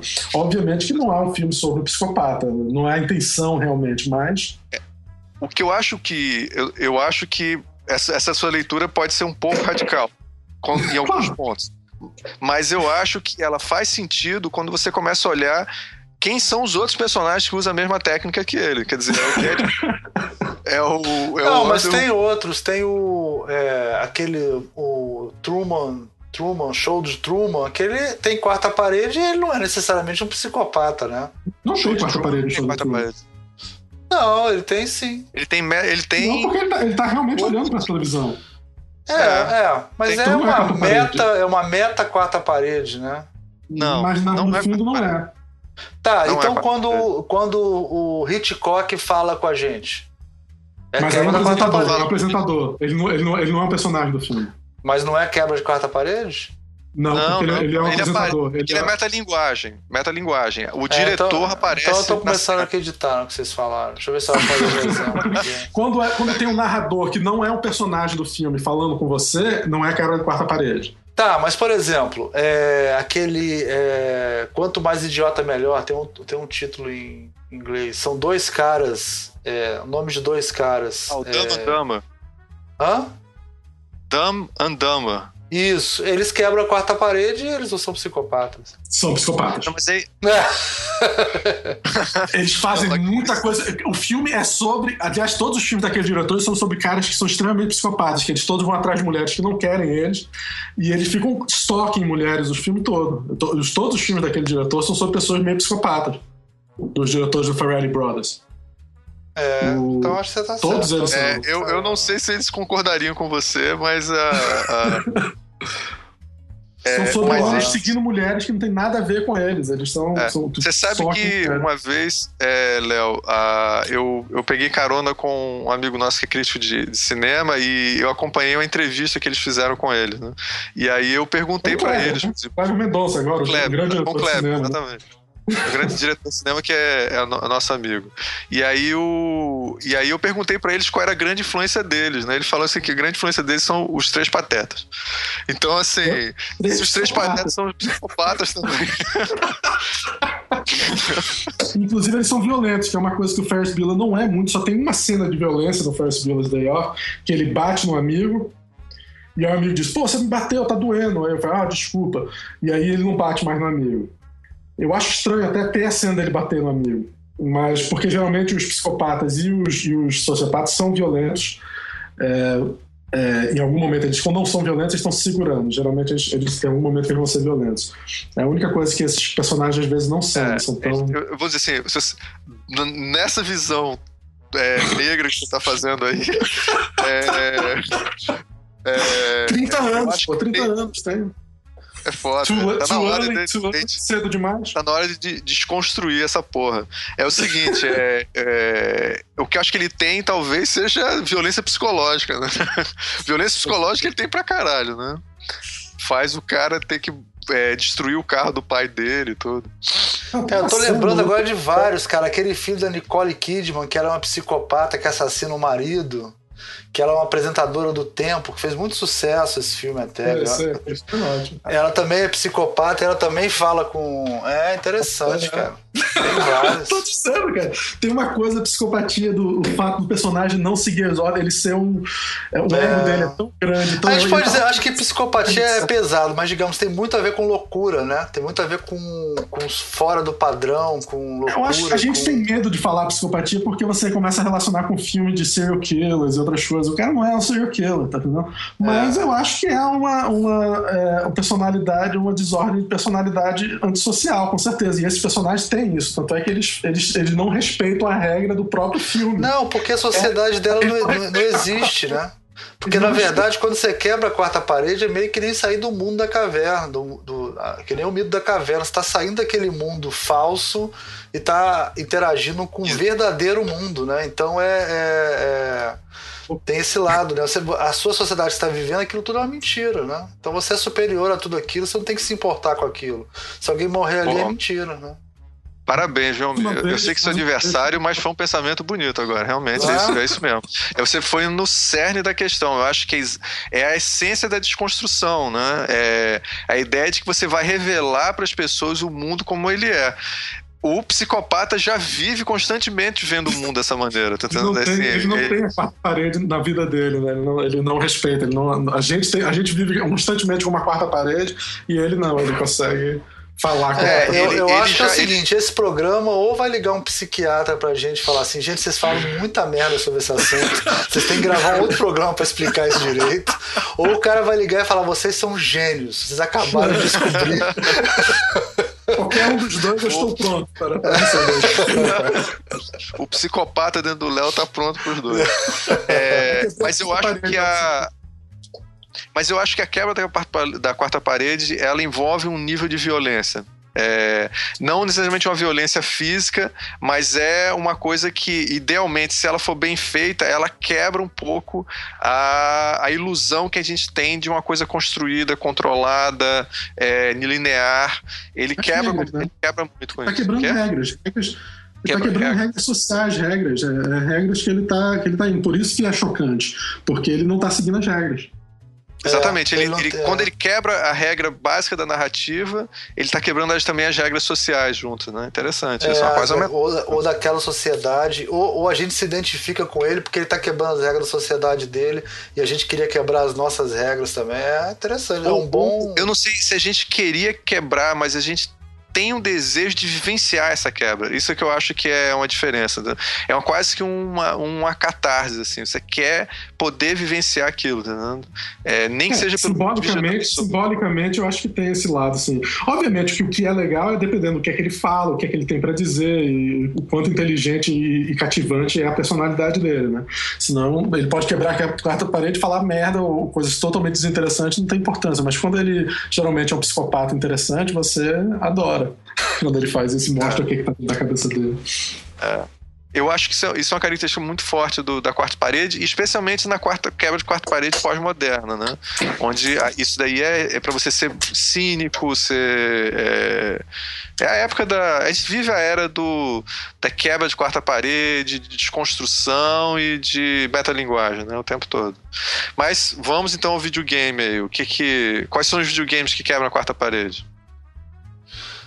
Cara, é, tem, tem, vários, mas eu queria, antes, antes de entrar nesse, nesse dos videogames que quebram assim, o conceito de quebrar a parede no, quarto, no, no videogame, que às vezes pode ser é, um pouco diferente do que a gente está falando, né? Porque é, o, o videogame, primeiro que o videogame tem várias vistas, né? Ele tem várias você pode jogar ele em cima do ombro do cara, você pode jogar ele no sandbox, uma terceira pessoa, você pode jogar de, de várias maneiras, né? Então essa interação, quando você entra dentro do videogame, sei lá, jogando um, um, um jogo de tiro, né? É, ali você está tentando buscar uma interação né, point of view, né? Você não está exatamente quebrando a quarta parede, né? É, Para quebrar a quarta parede. Ah, no videogame pode você pode discutir o, como é que é essa parede, né? Porque a quarta parede no videogame, você está interagindo com o que está acontecendo, o público interage no videogame, você faz o personagem se mexer. É, então o personagem falar tá de volta para você. É, você já está dentro da narrativa mesmo, né? Você não está é. assistindo passivamente a narrativa. Você faz parte da narrativa. Você é um personagem. A não ser que tenha algum personagem que quebre a quarta parede e converse com você diretamente, né? mas mais de maneira mais clássica, né? Mas é, eu é... tenho dois exemplos de jogos é, cuja Sim. interação é bem simples. É, eu tenho um nos anos 90 história velha sempre. É, tinha uma. A LucasArts começou a fazer jogos é, que eram meio cartoons, assim. Um era alguma coisa. Eu não me lembro o nome do primeiro jogo que tem a ver com tentáculos e tal. Eu vou lembrar o nome aqui. Mas um dos mais famosos se chamava Summon Max que eram dois dois detetivezinhos. Um era um coelhinho bem fofo, assim, e o outro era um cachorro que tinha. parecia um, um, um detetive. E depois eles fizeram o Full Throttle, que era com tipo um, Hells, um, um detetive Hells Angels. Sim, que foi o Lucas assim. Filmes que fez. É, é exatamente. Dificílimo de zerar. Só, só, só, é, você só é, zerava se pegasse na internet, porque zerar no, no, sozinho é muito difícil.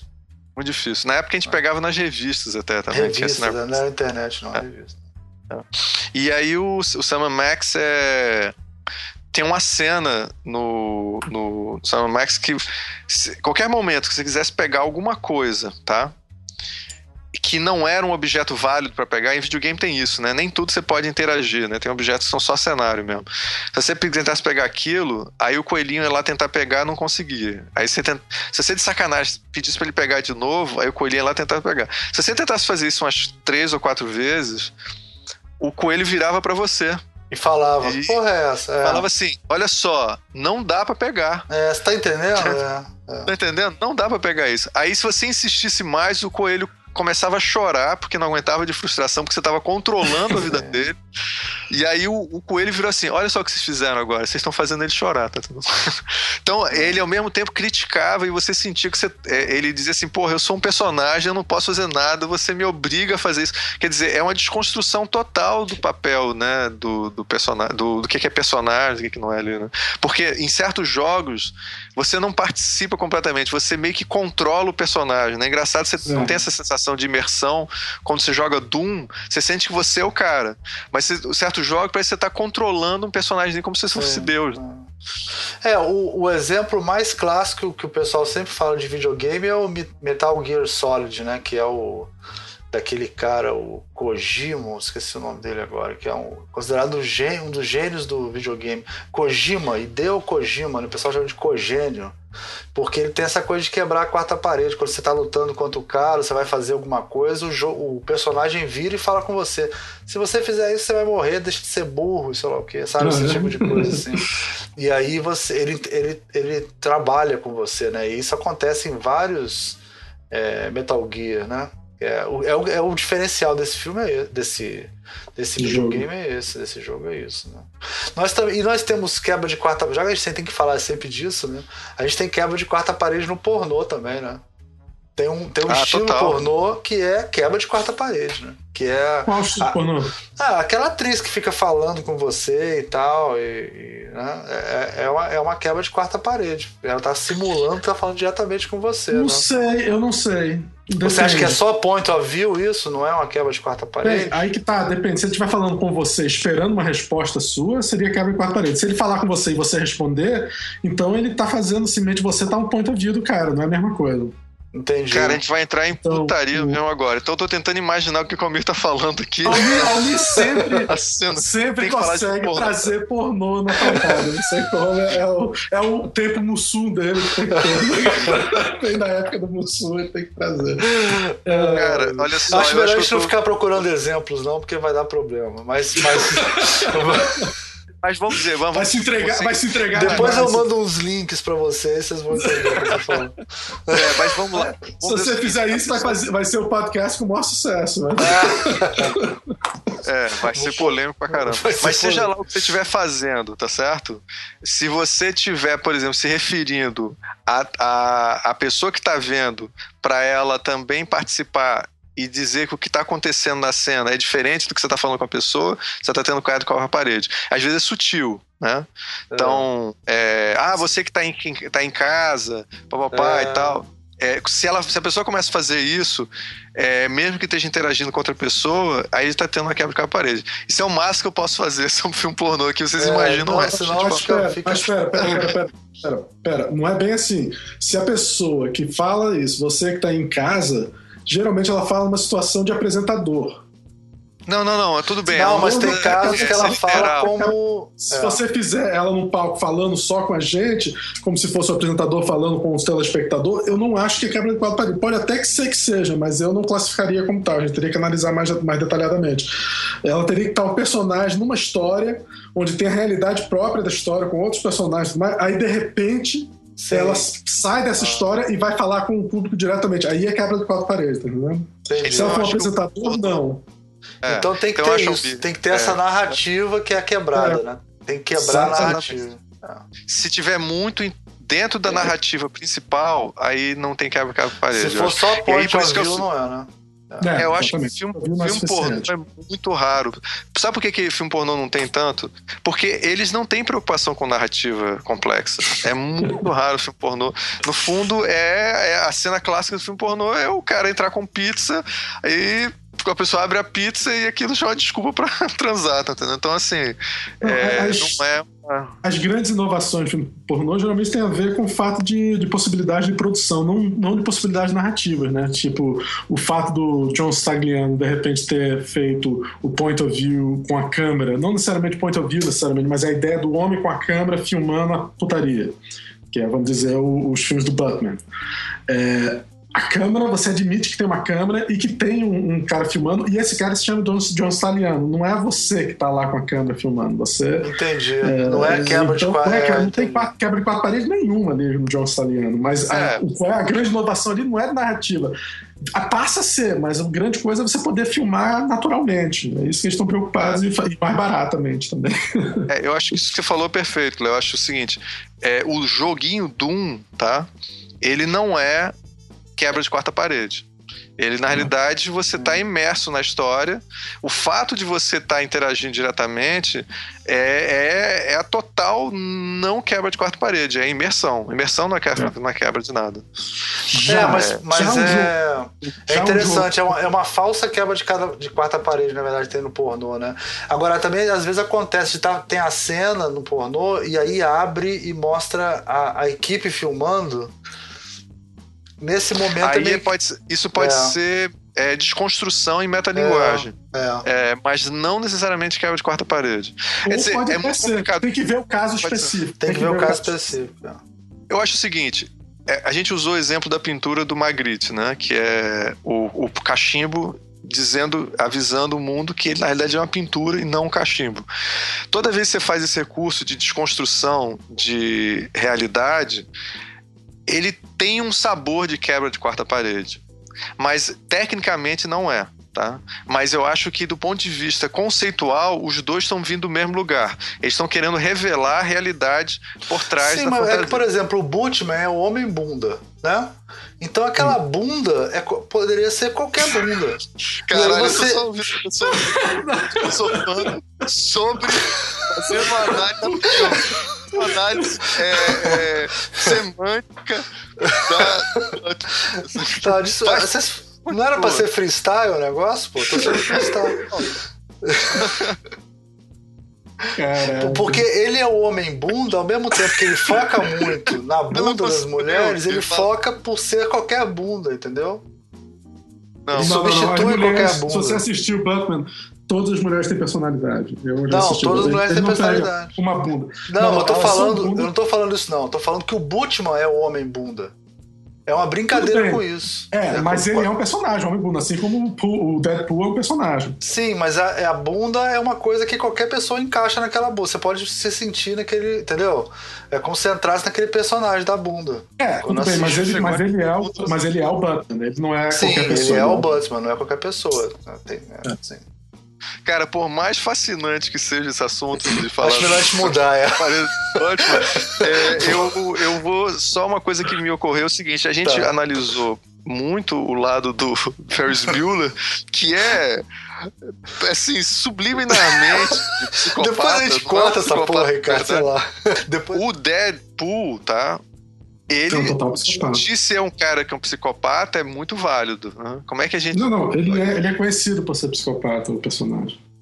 Pois é, uma coisa que fica me ocorrendo é o seguinte, Léo, é, eu vou pegar aqui uma teoria que está corrido muito na internet, é, hum. e já que a gente está freestyle mesmo, quem tiver com paciência ouve a gente pra caramba, é isso aí, vamos, vamos embora.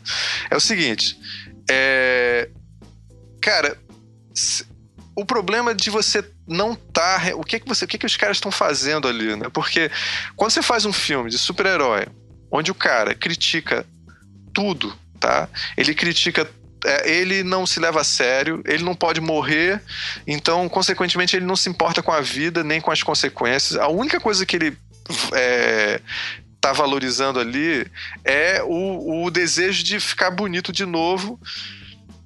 É a missão da vida dele, ele ficar bonito de novo. Porque ele era um cara bonito e ficou todo, a, todo acabado ali quando virou o super-herói e ele gostaria de ficar bonito de novo. É a única missão na vida dele. E ele, inclusive, ele mata as pessoas, se vinga porque perdeu a beleza. Então, a motivação dele não deixa de ser extremamente superficial, né? É... Então, assim. Bem, não sei se é superficial, mas tudo bem. Tudo bem, é. Mas é, trata da superfície, pelo menos, né, da beleza é, então é o seguinte, assim, o que que os caras estão conseguindo fazendo aquele filme? Quer dizer, qual, qual é aquilo? Eles não estão, eles estão criticando alguma coisa? Eles estão criticando realmente os super-heróis? É, é totalmente gratuito aquilo. É, isso é uma coisa que eu acho que assim, o que que, o, qual é o objetivo da quarta parede? Porque no, no Underwood, cara, a gente sabe que ele tá ali revelando pra gente como é a realidade Não, do, peraí, da cara, mas aí é o seguinte, a quebra de quarta parede é um super poder do Deadpool, cara. O Deadpool sem quebrar você... a quarta parede, isso não é um, ele não é o Deadpool. Almir, não o Deadpool o, que fez sucesso, cara. Almir, é, o Deadpool é um personagem, tá? Ele não tem superpoder, ele não existe, tá? Então, assim, eu não tô entrando nessa questão. Não, mas não, o Almir tá falando para você da tradição do personagem. No momento que você é. adaptou aquele personagem, o personagem tem certas características. O, o, o Harrison Ford, quando fez o personagem do. do é, Guerra nas Estrelas, o, não, ah, o, Harrison, o Han Solo. O Han Solo tem certas características, e, e, independentemente de quem está fazendo ele. É, o Deadpool tem certas características, e é, o, o, o Super-Homem voa. O Deadpool quebra a quarta parede. Não, não ele tem, quebra a, quarta parede não precisa, ele tem. Não precisa ir para essa discussão que você está tendo. Você pode fazer essa discussão se você quiser, mas não é necessário, porque o momento que você escolheu aquele personagem, contar a história daquele personagem, ele, é, ele tem essa possibilidade. Não, não, não precisa de muitos motivos além desse. Tá.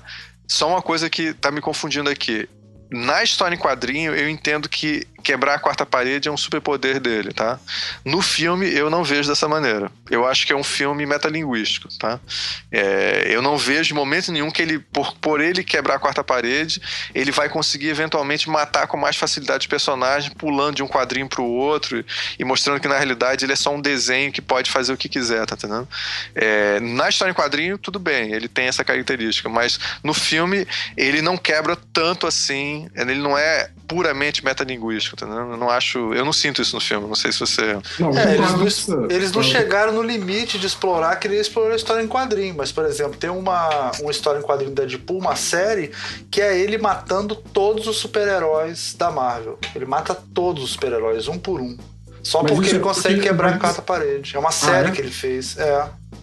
É, é, também mas tem esse um... filme, com certeza, esse filme ele quebra a quarta parede mais similarmente como o Ferris Bueller. Sim, ele usa como é. uma, uma, forma de narrativa, sim. onde ele vai falar os pensamentos dele e vai falar diretamente pra gente. Só que os pensamentos dele vão são. Ele é capaz de pensar que ele é um personagem, um ator tá fingindo ser um personagem, é um negócio que vai mais além do que o Ferris Bueller. O Ferris Bueller, no momento algum, admite que ele é o que ele tem um ator num filme fazendo ali. É um personagem numa, numa obra, mas não é, em última instância, o Ferris Bueller é, é, não existiria o Deadpool no cinema, talvez sem o Ferris Bueller, porque de uma certa maneira o Ferris Bueller teve que inventar um pouco a maneira de trabalhar é, a quarta parede dessa maneira tão irreverente para poder o Deadpool poder existir. Não sei, eu não sei, não sei, não sei, não sei, não sei. Eu acho um pouco, eu acho que o Deadpool quebra muito mais tão mais o, a quarta parede do que o, o Ferris Bueller que, que eu acho injusto você dar esse, esse, essa importância toda pro Ferris Bueller, pra ser honesto.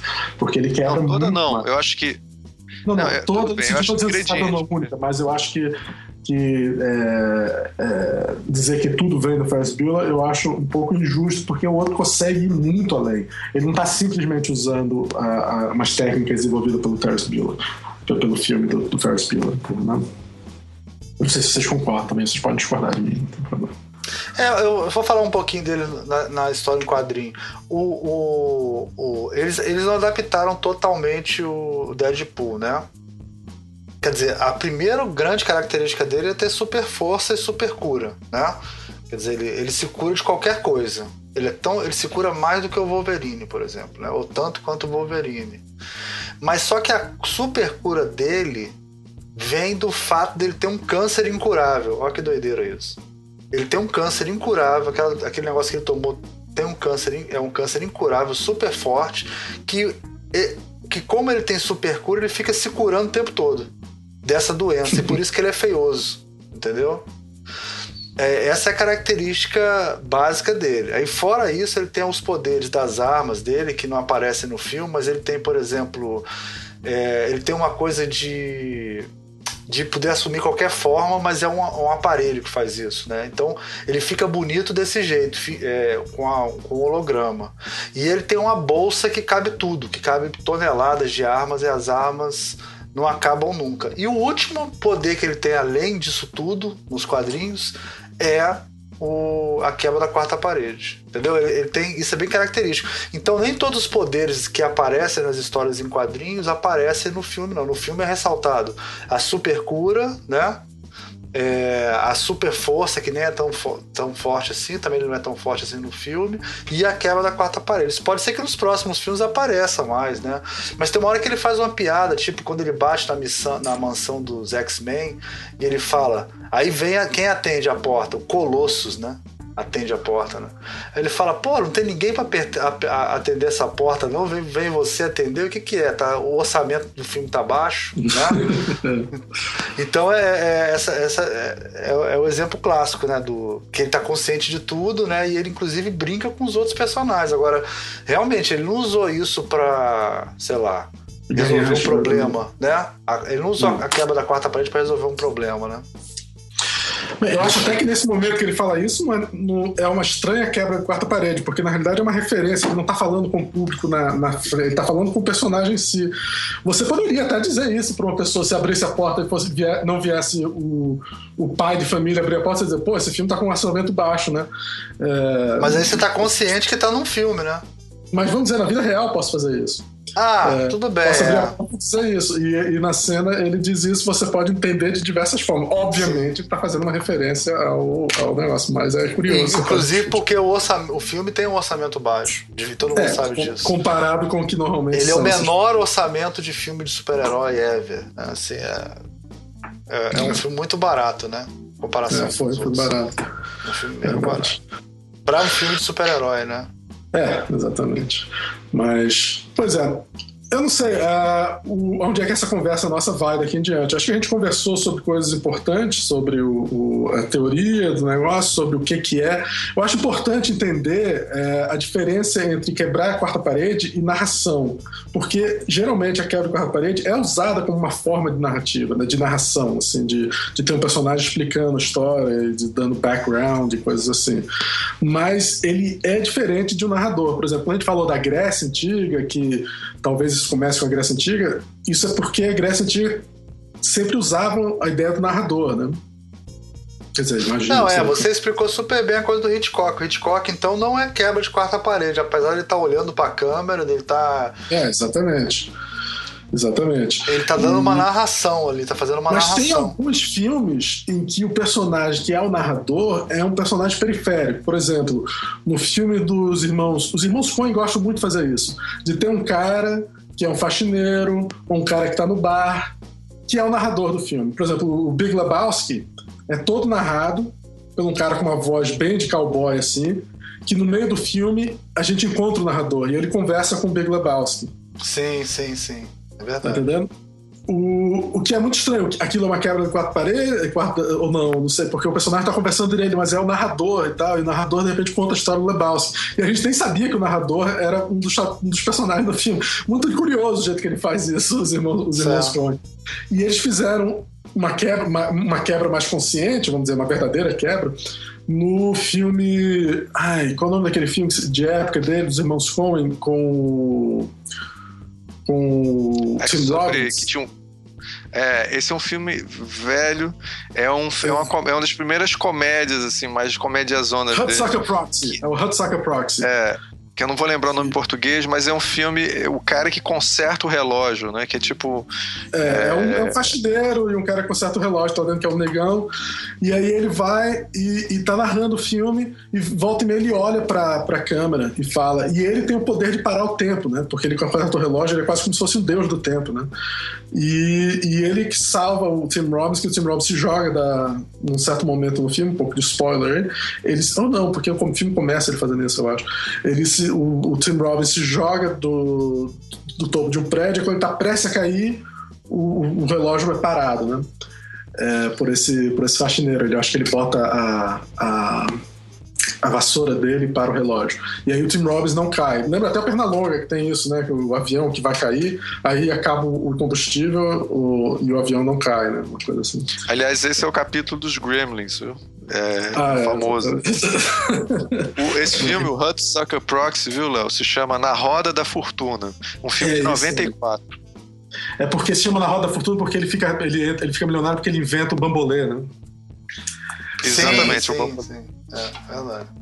É, então, é... É, aí tem esse personagem que olha diretamente para a câmera, fala, é um narrador, é um personagem, é um narrador e tem quebra direta de, de, de, de quarta parede, porque ele, como personagem, ele também vira para a câmera e fala certas coisas. Quer dizer, né, os irmãos Coen adoram brincar com essas coisas, né? Eles são bem intelectualizados e, e, e, e, gostam de fazer coisas que ninguém nunca fez. Eu acho que eles com certeza fizeram para complicar a situação do, da quebra de quarta parede naquele filme. Tem uma, é tem uma quebra de quarta parede também que é interessante, que é quando o autor entra dentro do filme, ou dentro da história, que nem o. Eu me lembro disso quando era criança, eu via muito, é o Maurício de Souza. Né? Ah, sim, é. O Maurício de Souza, às vezes, ele entra dentro da, da história dos, dos como é que chama? Ele conversa com os bichinhos e tal. Conversa lá com a Mônica, com o Cebolinha e tal. Ele, ele, ele, ele entra dentro do mundo dos personagens dele, né? Também é, um, é uma quebra de. Não sei se é. É uma quebra, é, é uma quebra quando os personagens conversando com ele, não sei, né? É, é uma estranha. É, uma é quebra o contrário, né? Não, é, é, isso, daí é, isso daí é meta, só metalinguagem. Isso é só metalinguagem. É Por só exemplo, você quem se colocar faz muita... da história. É, eu acho que quem usa muita metalinguagem também é o Ziraldo. É, ele tem um personagem que é o. Ah, não acredito que eu esqueci o nome. Lembra, esse é o livro, dos livros mais famosos dele, assim, que é um garoto menino que tem. o Menino Maluquinho. As, o Menino Maluquinho no cinema é uma coisa, né? Mas o Menino Maluquinho na história, na, na, no, nos livros ilustrados dele, é totalmente metalinguagem o tempo todo, assim. É, é você chega num nível de metalinguagem que não tem mais quebra de quarta parede, entendeu? Porque a, a para quebrar a quarta parede, o personagem tem que se virar para você dentro de uma narrativa linear clássica, tá entendendo? E aí, opa, quebrou a parede. Se tá tudo desconstruído, é, não faz muito sentido ficar falando sobre queda de quarta parede, né? porque. É, eu, eu, acho, é... eu, acho, que a gente tem quase uma Agora, visão. eu acho que. Por... Sim, é, e eu vou ampliar um pouco mais o pensamento aqui em relação a isso também, né? É, a gente pode dizer que uma aula expositiva, né, que o, professor passa o material né, e, e, explica a matéria e pronto, e acabou, é uma aula que não, não teria quebra de quarta parede, mas tem certos tipos de aula que o professor ele interage com o aluno muito diretamente, ou que a aula é muito interativa, né, algumas dinâmicas que a gente faz, que a gente pode dizer que é quebra de quarta parede também, né? Porque você mudou. É, o, problema, é porque... o problema é que numa, numa, situação de aula, geralmente são duas paredes. Não, não sei se tem. Quer dizer, tem, a ideia sempre é de, é, de, é de, oposição, é de duas. Você não está não tá com, com, é, conversando com outro professor, tá entendendo? Então, não sei se. É, eu vou tentar. Mais fácil. Eu eu, eu, vou tentar entender isso que o me falou, porque obviamente que não é quebra de quarta parede, é só o espírito da quebra de quarta parede. É o né? espírito, né? é, exatamente. É, exatamente. Eu, vamos dizer assim, eu tô chegando lá e eu, eu tenho uma aula linear que eu bolei. Que eu vou dar uma palestra caso, de uma hora. É. É, aí eu tô, eu tô dando minha palestra lá, que tá tudo mais ou menos planejada na minha cabeça, e ela tem uma narrativa, como se fosse uma história que você tá contando. Aí você vai fazendo aquele negócio. No meio daquilo, você vira pra alguém, você tá prestando atenção no que eu tô falando? Sabe? Se você virar pra alguém e dizer assim, vocês sacaram o que eu quis dizer com isso? Sim. Sabe? É meio é, que uma quebra de quarta parede, sim. É, ah, é, é curioso você tá falando tem um espírito de quebra para parede, assim, tipo, vou interagir com vocês, porque tem professores, inclusive, são meio maus professores, assim, eles entram na viagem do que eles estão falando e não estão nem aí se as pessoas estão prestando atenção ou não. Então ele vai se embora, tá? a pessoa fala, ah, ele foi embora. Não, a aula foi... clássica, né?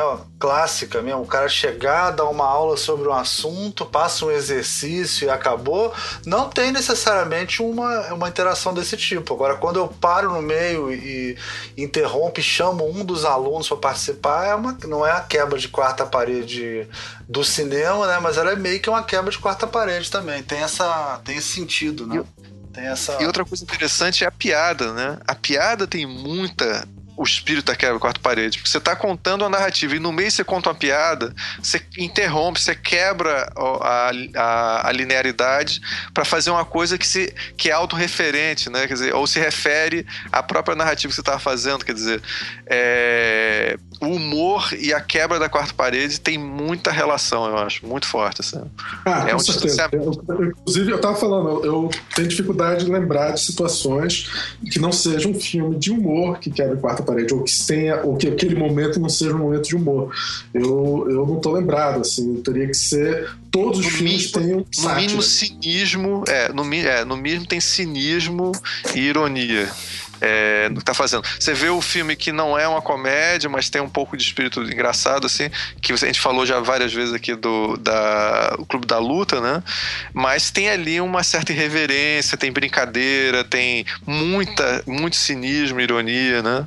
Então a. a... Filme, eu me lembro, eu nunca vi esse filme, mas eu sei que eu li as memórias do, do Akira Kurosawa, e ele disse que ele fez um filme que era um filme de romance entre dois personagens, um menino e uma menina, obviamente, e, e no final do filme parece que eles se viram para o público, conversam com o público e fazem o público cantar uma música com eles e que o público japonês cantava junto e vários públicos, ele viu como é que diferentes plateias reagiam a essa quebra de quarta parede.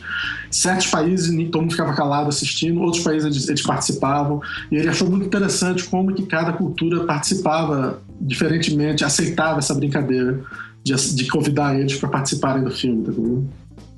É... é... É, engraçado essa coisa política, né? De que você pode usar a quebra quarta parede para poder dizer assim, gente, isso aqui é um momento, você está contando uma história e tal que tem um fundo político e no final você explicita esse fundo político quebrando a quarta parede. Dizer assim, olha, é, nesse, filme, nesse filme não era um filme político, era um filme de, de de, de romance, simplesmente. Mas era mais tinha uma música no final e para todo mundo entrar no romance com eles.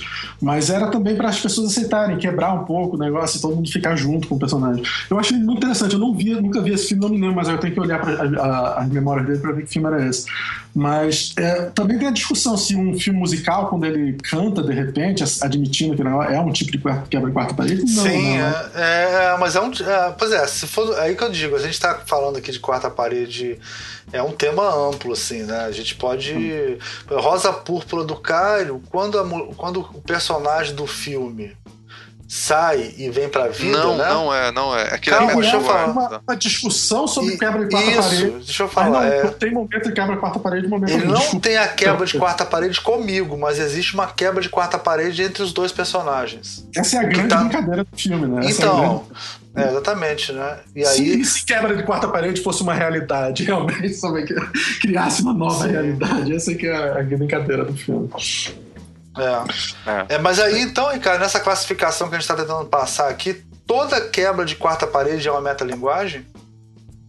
A princípio, sim. A princípio, sim. Mas eu teria nem que, toda metalinguagem é uma, uma quebra de quarta parede. Né? De forma é, de forma É, de, eu, acho, eu acho interessante, narrativamente, um, quando você vai escrever um roteiro, que é uma coisa que eu, às vezes tenho que me preocupar, é sempre preocupar como é que eu vou fazer é, uma narração no filme, tá? Se tiver um narrador. E aí você tem várias, várias possibilidades. Uma das possibilidades é o Ferris Bueller, é você fazer o cara falar diretamente com o público, e que é a forma mais, vamos dizer, é, ousada e que você e, e, arriscada também de fazer, mas você pode fazer o narrador simplesmente um off do narrador falando. Outras formas mais que são consideradas diferentes, vamos dizer, o Woody Allen usa muito e o Bergman também usava, era usar a ideia de, de botar uma entrevista onde tem um personagem, de repente você corta para um personagem falando diretamente como se fosse numa sala de, de, de jornalista, explicando o que, é que ele estava pensando e por que, que ele age desse jeito, como é que, o que, é que ele pensa da mulher dele, o que é que ele está passando na vida naquele momento. É, muitas vezes ele faz como se fosse o cara falando com o analista, outras vezes é como se fosse uma entrevista para um documentário quase. E isso também é estranho, porque é quase uma quebra. Estou fazendo um documentário sobre esse personagem, não faz sentido. Por que, que tem, de repente, personagem falando diretamente para a câmera e falando seus pensamentos? É, é, mas é usado. Não é uma quebra de quarta parede, porque ainda o cara está admitindo que ele é aquele personagem e ele está falando para alguma coisa ou para uma câmera, estão fazendo um documentário sobre a vida dele, que não foi explicado por quê. Mas é um certamente um flerte com a quebra de quarta parede. É, e, e, geralmente você faz isso em filmes mais artísticos, né? Você não faz isso muito em filmes que o público, o grande público, vai torcer o nariz para isso, mas para filmes do Uri Allen, não assim, pessoas que não vão se importar tanto com isso. É, e aí tem um filme que eu acho muito curioso, que é um filme do, do Bergman, é, chamado. Ai, qual é o nome mesmo? A Paixão de Ana. Que é um filme que na época não foi muito aceito. Hoje em dia eu assisto o filme, acho um dos filmes mais brilhantes dele. Inclusive porque parece muito com o filme do Lars von Trier. Mas o filme, ele faz... Ele para em certos momentos e tem o ator falando com a câmera.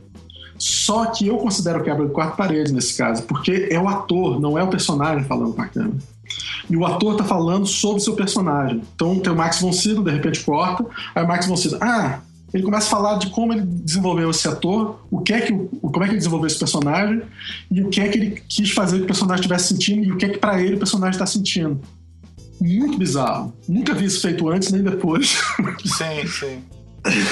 e, e, é uma quebra de quarta parede, porque ali já é o personagem, o ator falando do seu personagem. Sim. Mas deixa eu falar uma coisa em relação ao Deadpool nesse sentido que tem a ver, que eu não sei se vocês notaram isso no filme, né? O quem quebra a quarta parede é o Deadpool. O Ryan uhum. Reynolds, quando ele tá no. Quando ele não tá Deadpool, ele não quebra a quarta parede. Não sei se vocês notaram isso. Por isso que o Deadpool pode fazer piada sobre o Ryan, Ryan Reynolds. Entendeu? Não sei se ficou claro isso. Tá entendendo? Não, claro, tá... Deadpool é o único que tem esse poder. Sim, só quando ele tá lá vestido de Deadpool e é o Deadpool, exatamente. É. Ele é o único que tem esse poder. Repara é. isso no filme. É, mas o que eu quero dizer é que o, o, vem de uma necessidade de como fazer uma narração, tá? Diferente. É, então, é, os diretores, ou escritores, ou, ou, artistas que tentam criar narrativas, é, tem sempre esse problema de como criar. O, e, e, e daí que vem esse negócio, como você fazer o personagem falar o que ele tá pensando, como você é, botar a história para frente, falar o que, que tem para vir. É daí que vem tudo isso, né? Então, é, Aí você pode botar o personagem como parte desse negócio e desenvolver mais um personagem dentro desse tipo de narrativa, como o Deadpool ou o, o, o Ferris Bueller faz, ou fazer como ou até como o Uri Allen faz com, com cenas de como se fosse um, um psiquiatra ou um documentário. Ou até essa situação extremamente estranha que é do, no filme do Bergman onde o ator fala do seu, do seu desenvolvimento do seu personagem naquela situação. É, é, e aí vem a discussão, o quanto que um personagem cantando. Eu me lembro que numa cena de, de musical, por exemplo, que o personagem de repente começa a cantar, eu me lembro quando eu vi. É, qual era o filme? O filme que eu adoro, do Paul Thomas Anderson, o Magnolia. Sim. E aí tem um momento em Magnolia que o filme é todo um drama, corretíssimo, não tem quebra de quatro paredes, não tem nada. Aí perto do final, os personagens começam a cantar. Todos os personagens cantam, tem tipo quase um clipe de todos os personagens cantando a mesma música e vai pulando de um, de um personagem pro outro, eles cantando e tal. Não é quebra de quatro paredes, porque ele não olha pra câmera, eles não de repente admite ser personagem, não tem nada. Mas é uma quebra das regras natural do, do, do filme. E, e, eu me lembro na época não funcionou para mim de forma alguma. Eu disse, Pô, o filme dava tão bom, eles fizeram essa merda. Muita gente adorou. Hoje em dia eu aceito mais a cena eu aceito no, no bolsonarismo, mas foi um choque muito grande. O quebra de quarta parede vem desse, dessa necessidade de fazer um choque narrativo desse tipo, né, de como contar uma coisa. Mas era só isso que eu queria contar. É. Cara, a gente pode. Acho que a gente pode ir para as considerações finais, não? Os, os finalmente. Sim, finalmente. Acho que deu, já tá mais de duas horas de programa já. Já, Isso. já deu. já deu. É... Eu já quebrei até a terceira parede aqui já, quanto mais a quarta. É, temos que ir então, eu, eu, vou, eu vou então, eu vou fazer as minhas considerações. É, eu acho isso. Foi bom você ter falado esses últimos aí, viu, Léo? Porque essa questão de quando não é, quando é, quando não é, isso é uma coisa legal porque tá na moda e tal. Mas eu acho mais importante do que quarta parede ou não é a gente perceber como as pessoas usam e, e quebram a narrativa para poder é, contar a história e muitas vezes também para fazer as pessoas pensarem outras coisas além da narrativa. Porque o que acontece quando você está vendo muitas vezes uma, qualquer história, você fica envolvido na história e você não necessariamente reflete sobre a história. Então, você desconstruir, você é, usar metalinguagem, quebra a quarta parede e tal, pode ajudar eventualmente a pessoa a ter uma visão diferente sobre uma história que ele já viu às vezes 10 mil vezes, aquela estrutura básica. Entendeu? Então, eu acho que é, é. então você vai ver é, tanto em filmes irreverentes como em filmes. É, filmes experimentais, que tem do Godard e outros caras, você vai ver muito esse tipo de recurso. Né? Agora, a gente não pode esquecer, filmes super banais, comédias super simples, usam quebra de quarta parede sem nenhuma grande intenção, tá entendendo? É só como um recurso, inclusive, super batido mesmo, narrativo, tá entendendo? Quando o Chaplin tá usando ali, o Chaplin não tá sendo genial porque tá quebrando a quarta parede ali. Aquilo é uma coisa comum ao cinema mudo, é o tipo de comédia daquele tipo. Então é, é, a gente tem que ver também que tem muitas maneiras diferentes de usar esse tipo de narrativa. Foi só meu toque de professorzinho aí. Beleza. Vamos próximo. Quer falar, fala alguma coisa, Léo? Quer encerrar aí? Não, não, eu acho que isso que o Ricardo apontou é muito importante. Que eu, eu tenho, inclusive, com meus alunos que eu ensino eles a fazerem filmes, e eles assistiram um filme como Deadpool, aí eles ficam, não, tem que botar quebra de quatro paredes. Eu disse, olha, gente, é apenas um artifício. O seu personagem tem que estar bem desenvolvido, a sua história tem que ser interessante, o que ele vai dizer tem que ser extremamente interessante. O fato de estar quebrando a quarta parede não torna a sua cena boa, não é apenas mais um artifício. Esse artifício tem que estar trabalhando com uma coisa maior do que o artifício em si. Então, é a mesma coisa que o Gato falou. Os filmes ruins, comédia de quinta categoria, usa a queda de quatro paredes doidado, sem problema nenhum. Por quê? Pô, em vez da ideia boa, ele tem a queda de quatro paredes, que é apenas mais um artifício. Mas é um artifício interessante e realmente ele é, vale a pena ser discutido, eu acho, no momento, né? Por acaso que a gente fez esse show, esse programa agora. O, o, eu acho que essa coisa, realmente, quando tem, tem aquele termo técnico, é suspensão de descrença, né? Que, é, que a plateia tá lá, é, é um agente passivo, né? E você usa isso para reverter isso de uma maneira que contribui para a história, é, é, a maneira certa de se usar a quebra de quarta parede, né? Se for só para ser nonsense, é, é sei lá, é, é, é normal, artifícios. Não, é, não é que não possa usar para ser inocência, é. mas não é genial, né? Não é, não é isso. É. é, é. Ou uma grande interpretação, né? Quando o, cara, o ator faz isso de uma maneira né, sublime e tal. Gente, é isso. Queria agradecer a presença de vocês aí e acho que a gente pode partir pro nosso. agradecimento né? tradicional. Tchauzinho. Agradecimento tradicional, né? Valeu, valeu. valeu. Gente. Valeu. Tchau, tchau.